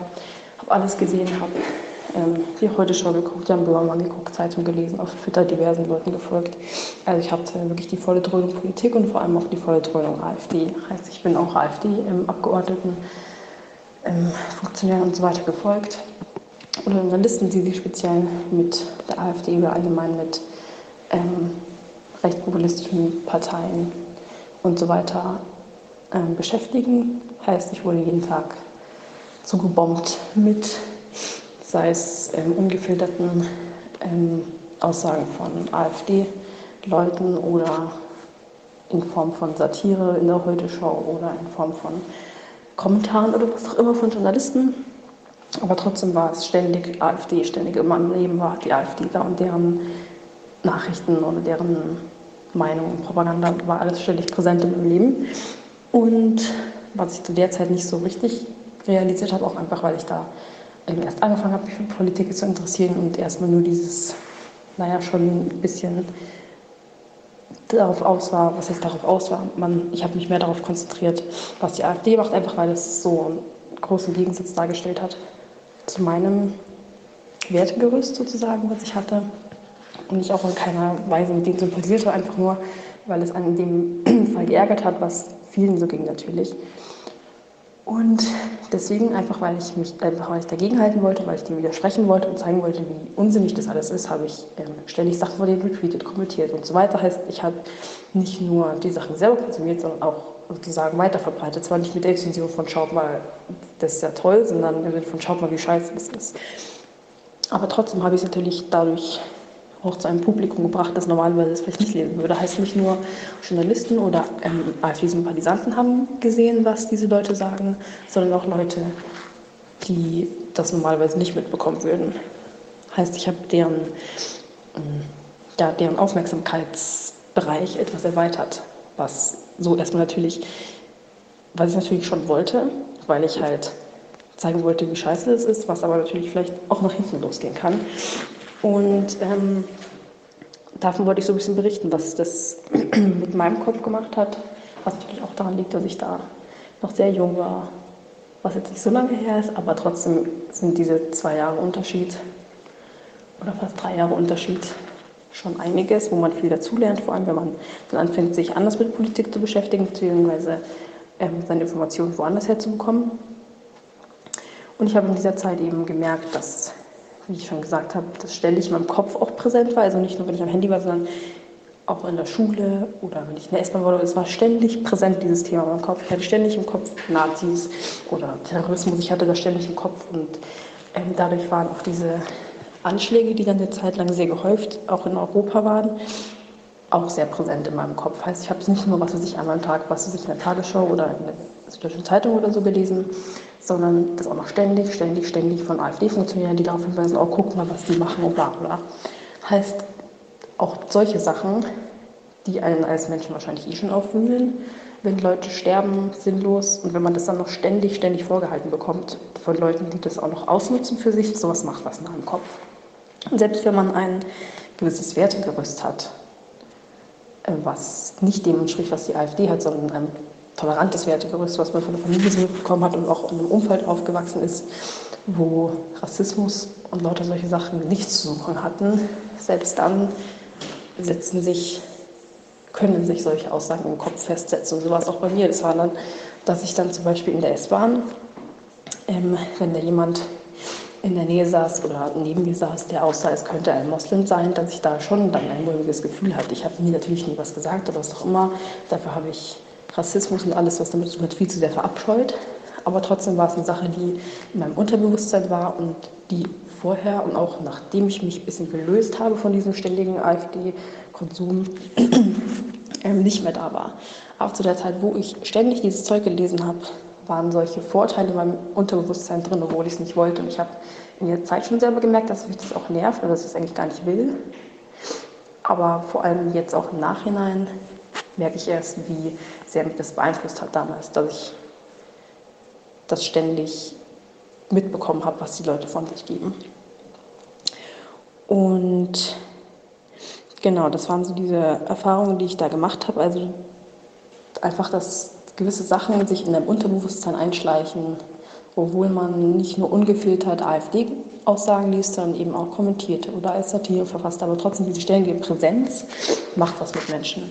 Und wenn ich jetzt nicht mehr da gewesen wäre, dass ich in einem Umfeld, einem stabilen Umfeld aufgewachsen bin, dass es mir gut geht und ich nicht irgendeinen Sündenbock brauche, auf den ich meine Probleme schiebe, dann hätte das auch anders ausgehen können. Heißt, ich hatte die ganzen, das ganze Zeit durch, wo ich mich mit dem beschäftigt habe, hatte ich auch immer die Meinung, dass ich, dass die, ich von der AfD nichts halte. Und die habe ich immer noch, hatte ich, hatte ich immer. Und dass selbst dann sich gewisse Sachen ins Unterbewusstsein einfressen können, was natürlich auch daran liegt, dass ich da jung war, jünger war als jetzt. Aber trotzdem können sich gewisse Sachen festsetzen, wenn du es nicht willst. Und bei Leuten, die anders aufgewachsen sind wie ich, die vielleicht, denen es vielleicht schlecht geht oder die vielleicht einfach für irgendein Problem einen Sündenbock brauchen oder irgendwie eine Form von, ja, einfach, ja, von Sündenbock brauchen, die sind vielleicht ganz anders anfällig für sowas, als ich es war und können sich davon dann vielleicht nicht lösen und sind dann nicht so, dass sie sagen, okay, es reicht jetzt, ich muss mich wieder mit anderen Sachen beschäftigen sondern die dann vielleicht anfangen zu denken, ja, okay, mit dem Sieben habe ich jemanden gefunden, auf den ich meine ganze Schuld laden kann und so weiter. Also wenn es schon mit mir was macht, was macht es dann mit Leuten, die nicht so aufgewachsen sind wie ich? Und genau, das war nur so ein kleiner Erfahrungsbericht von mir, wo ich dachte, es wäre vielleicht ganz interessant, einfach mal um die Folgen darzustellen von dem theoretischen was im Aufwachen-Podcast auch besprochen wurde.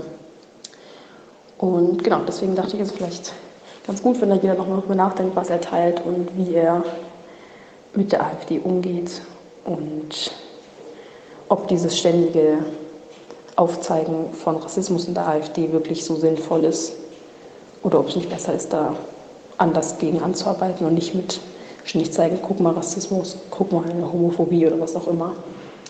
Und genau.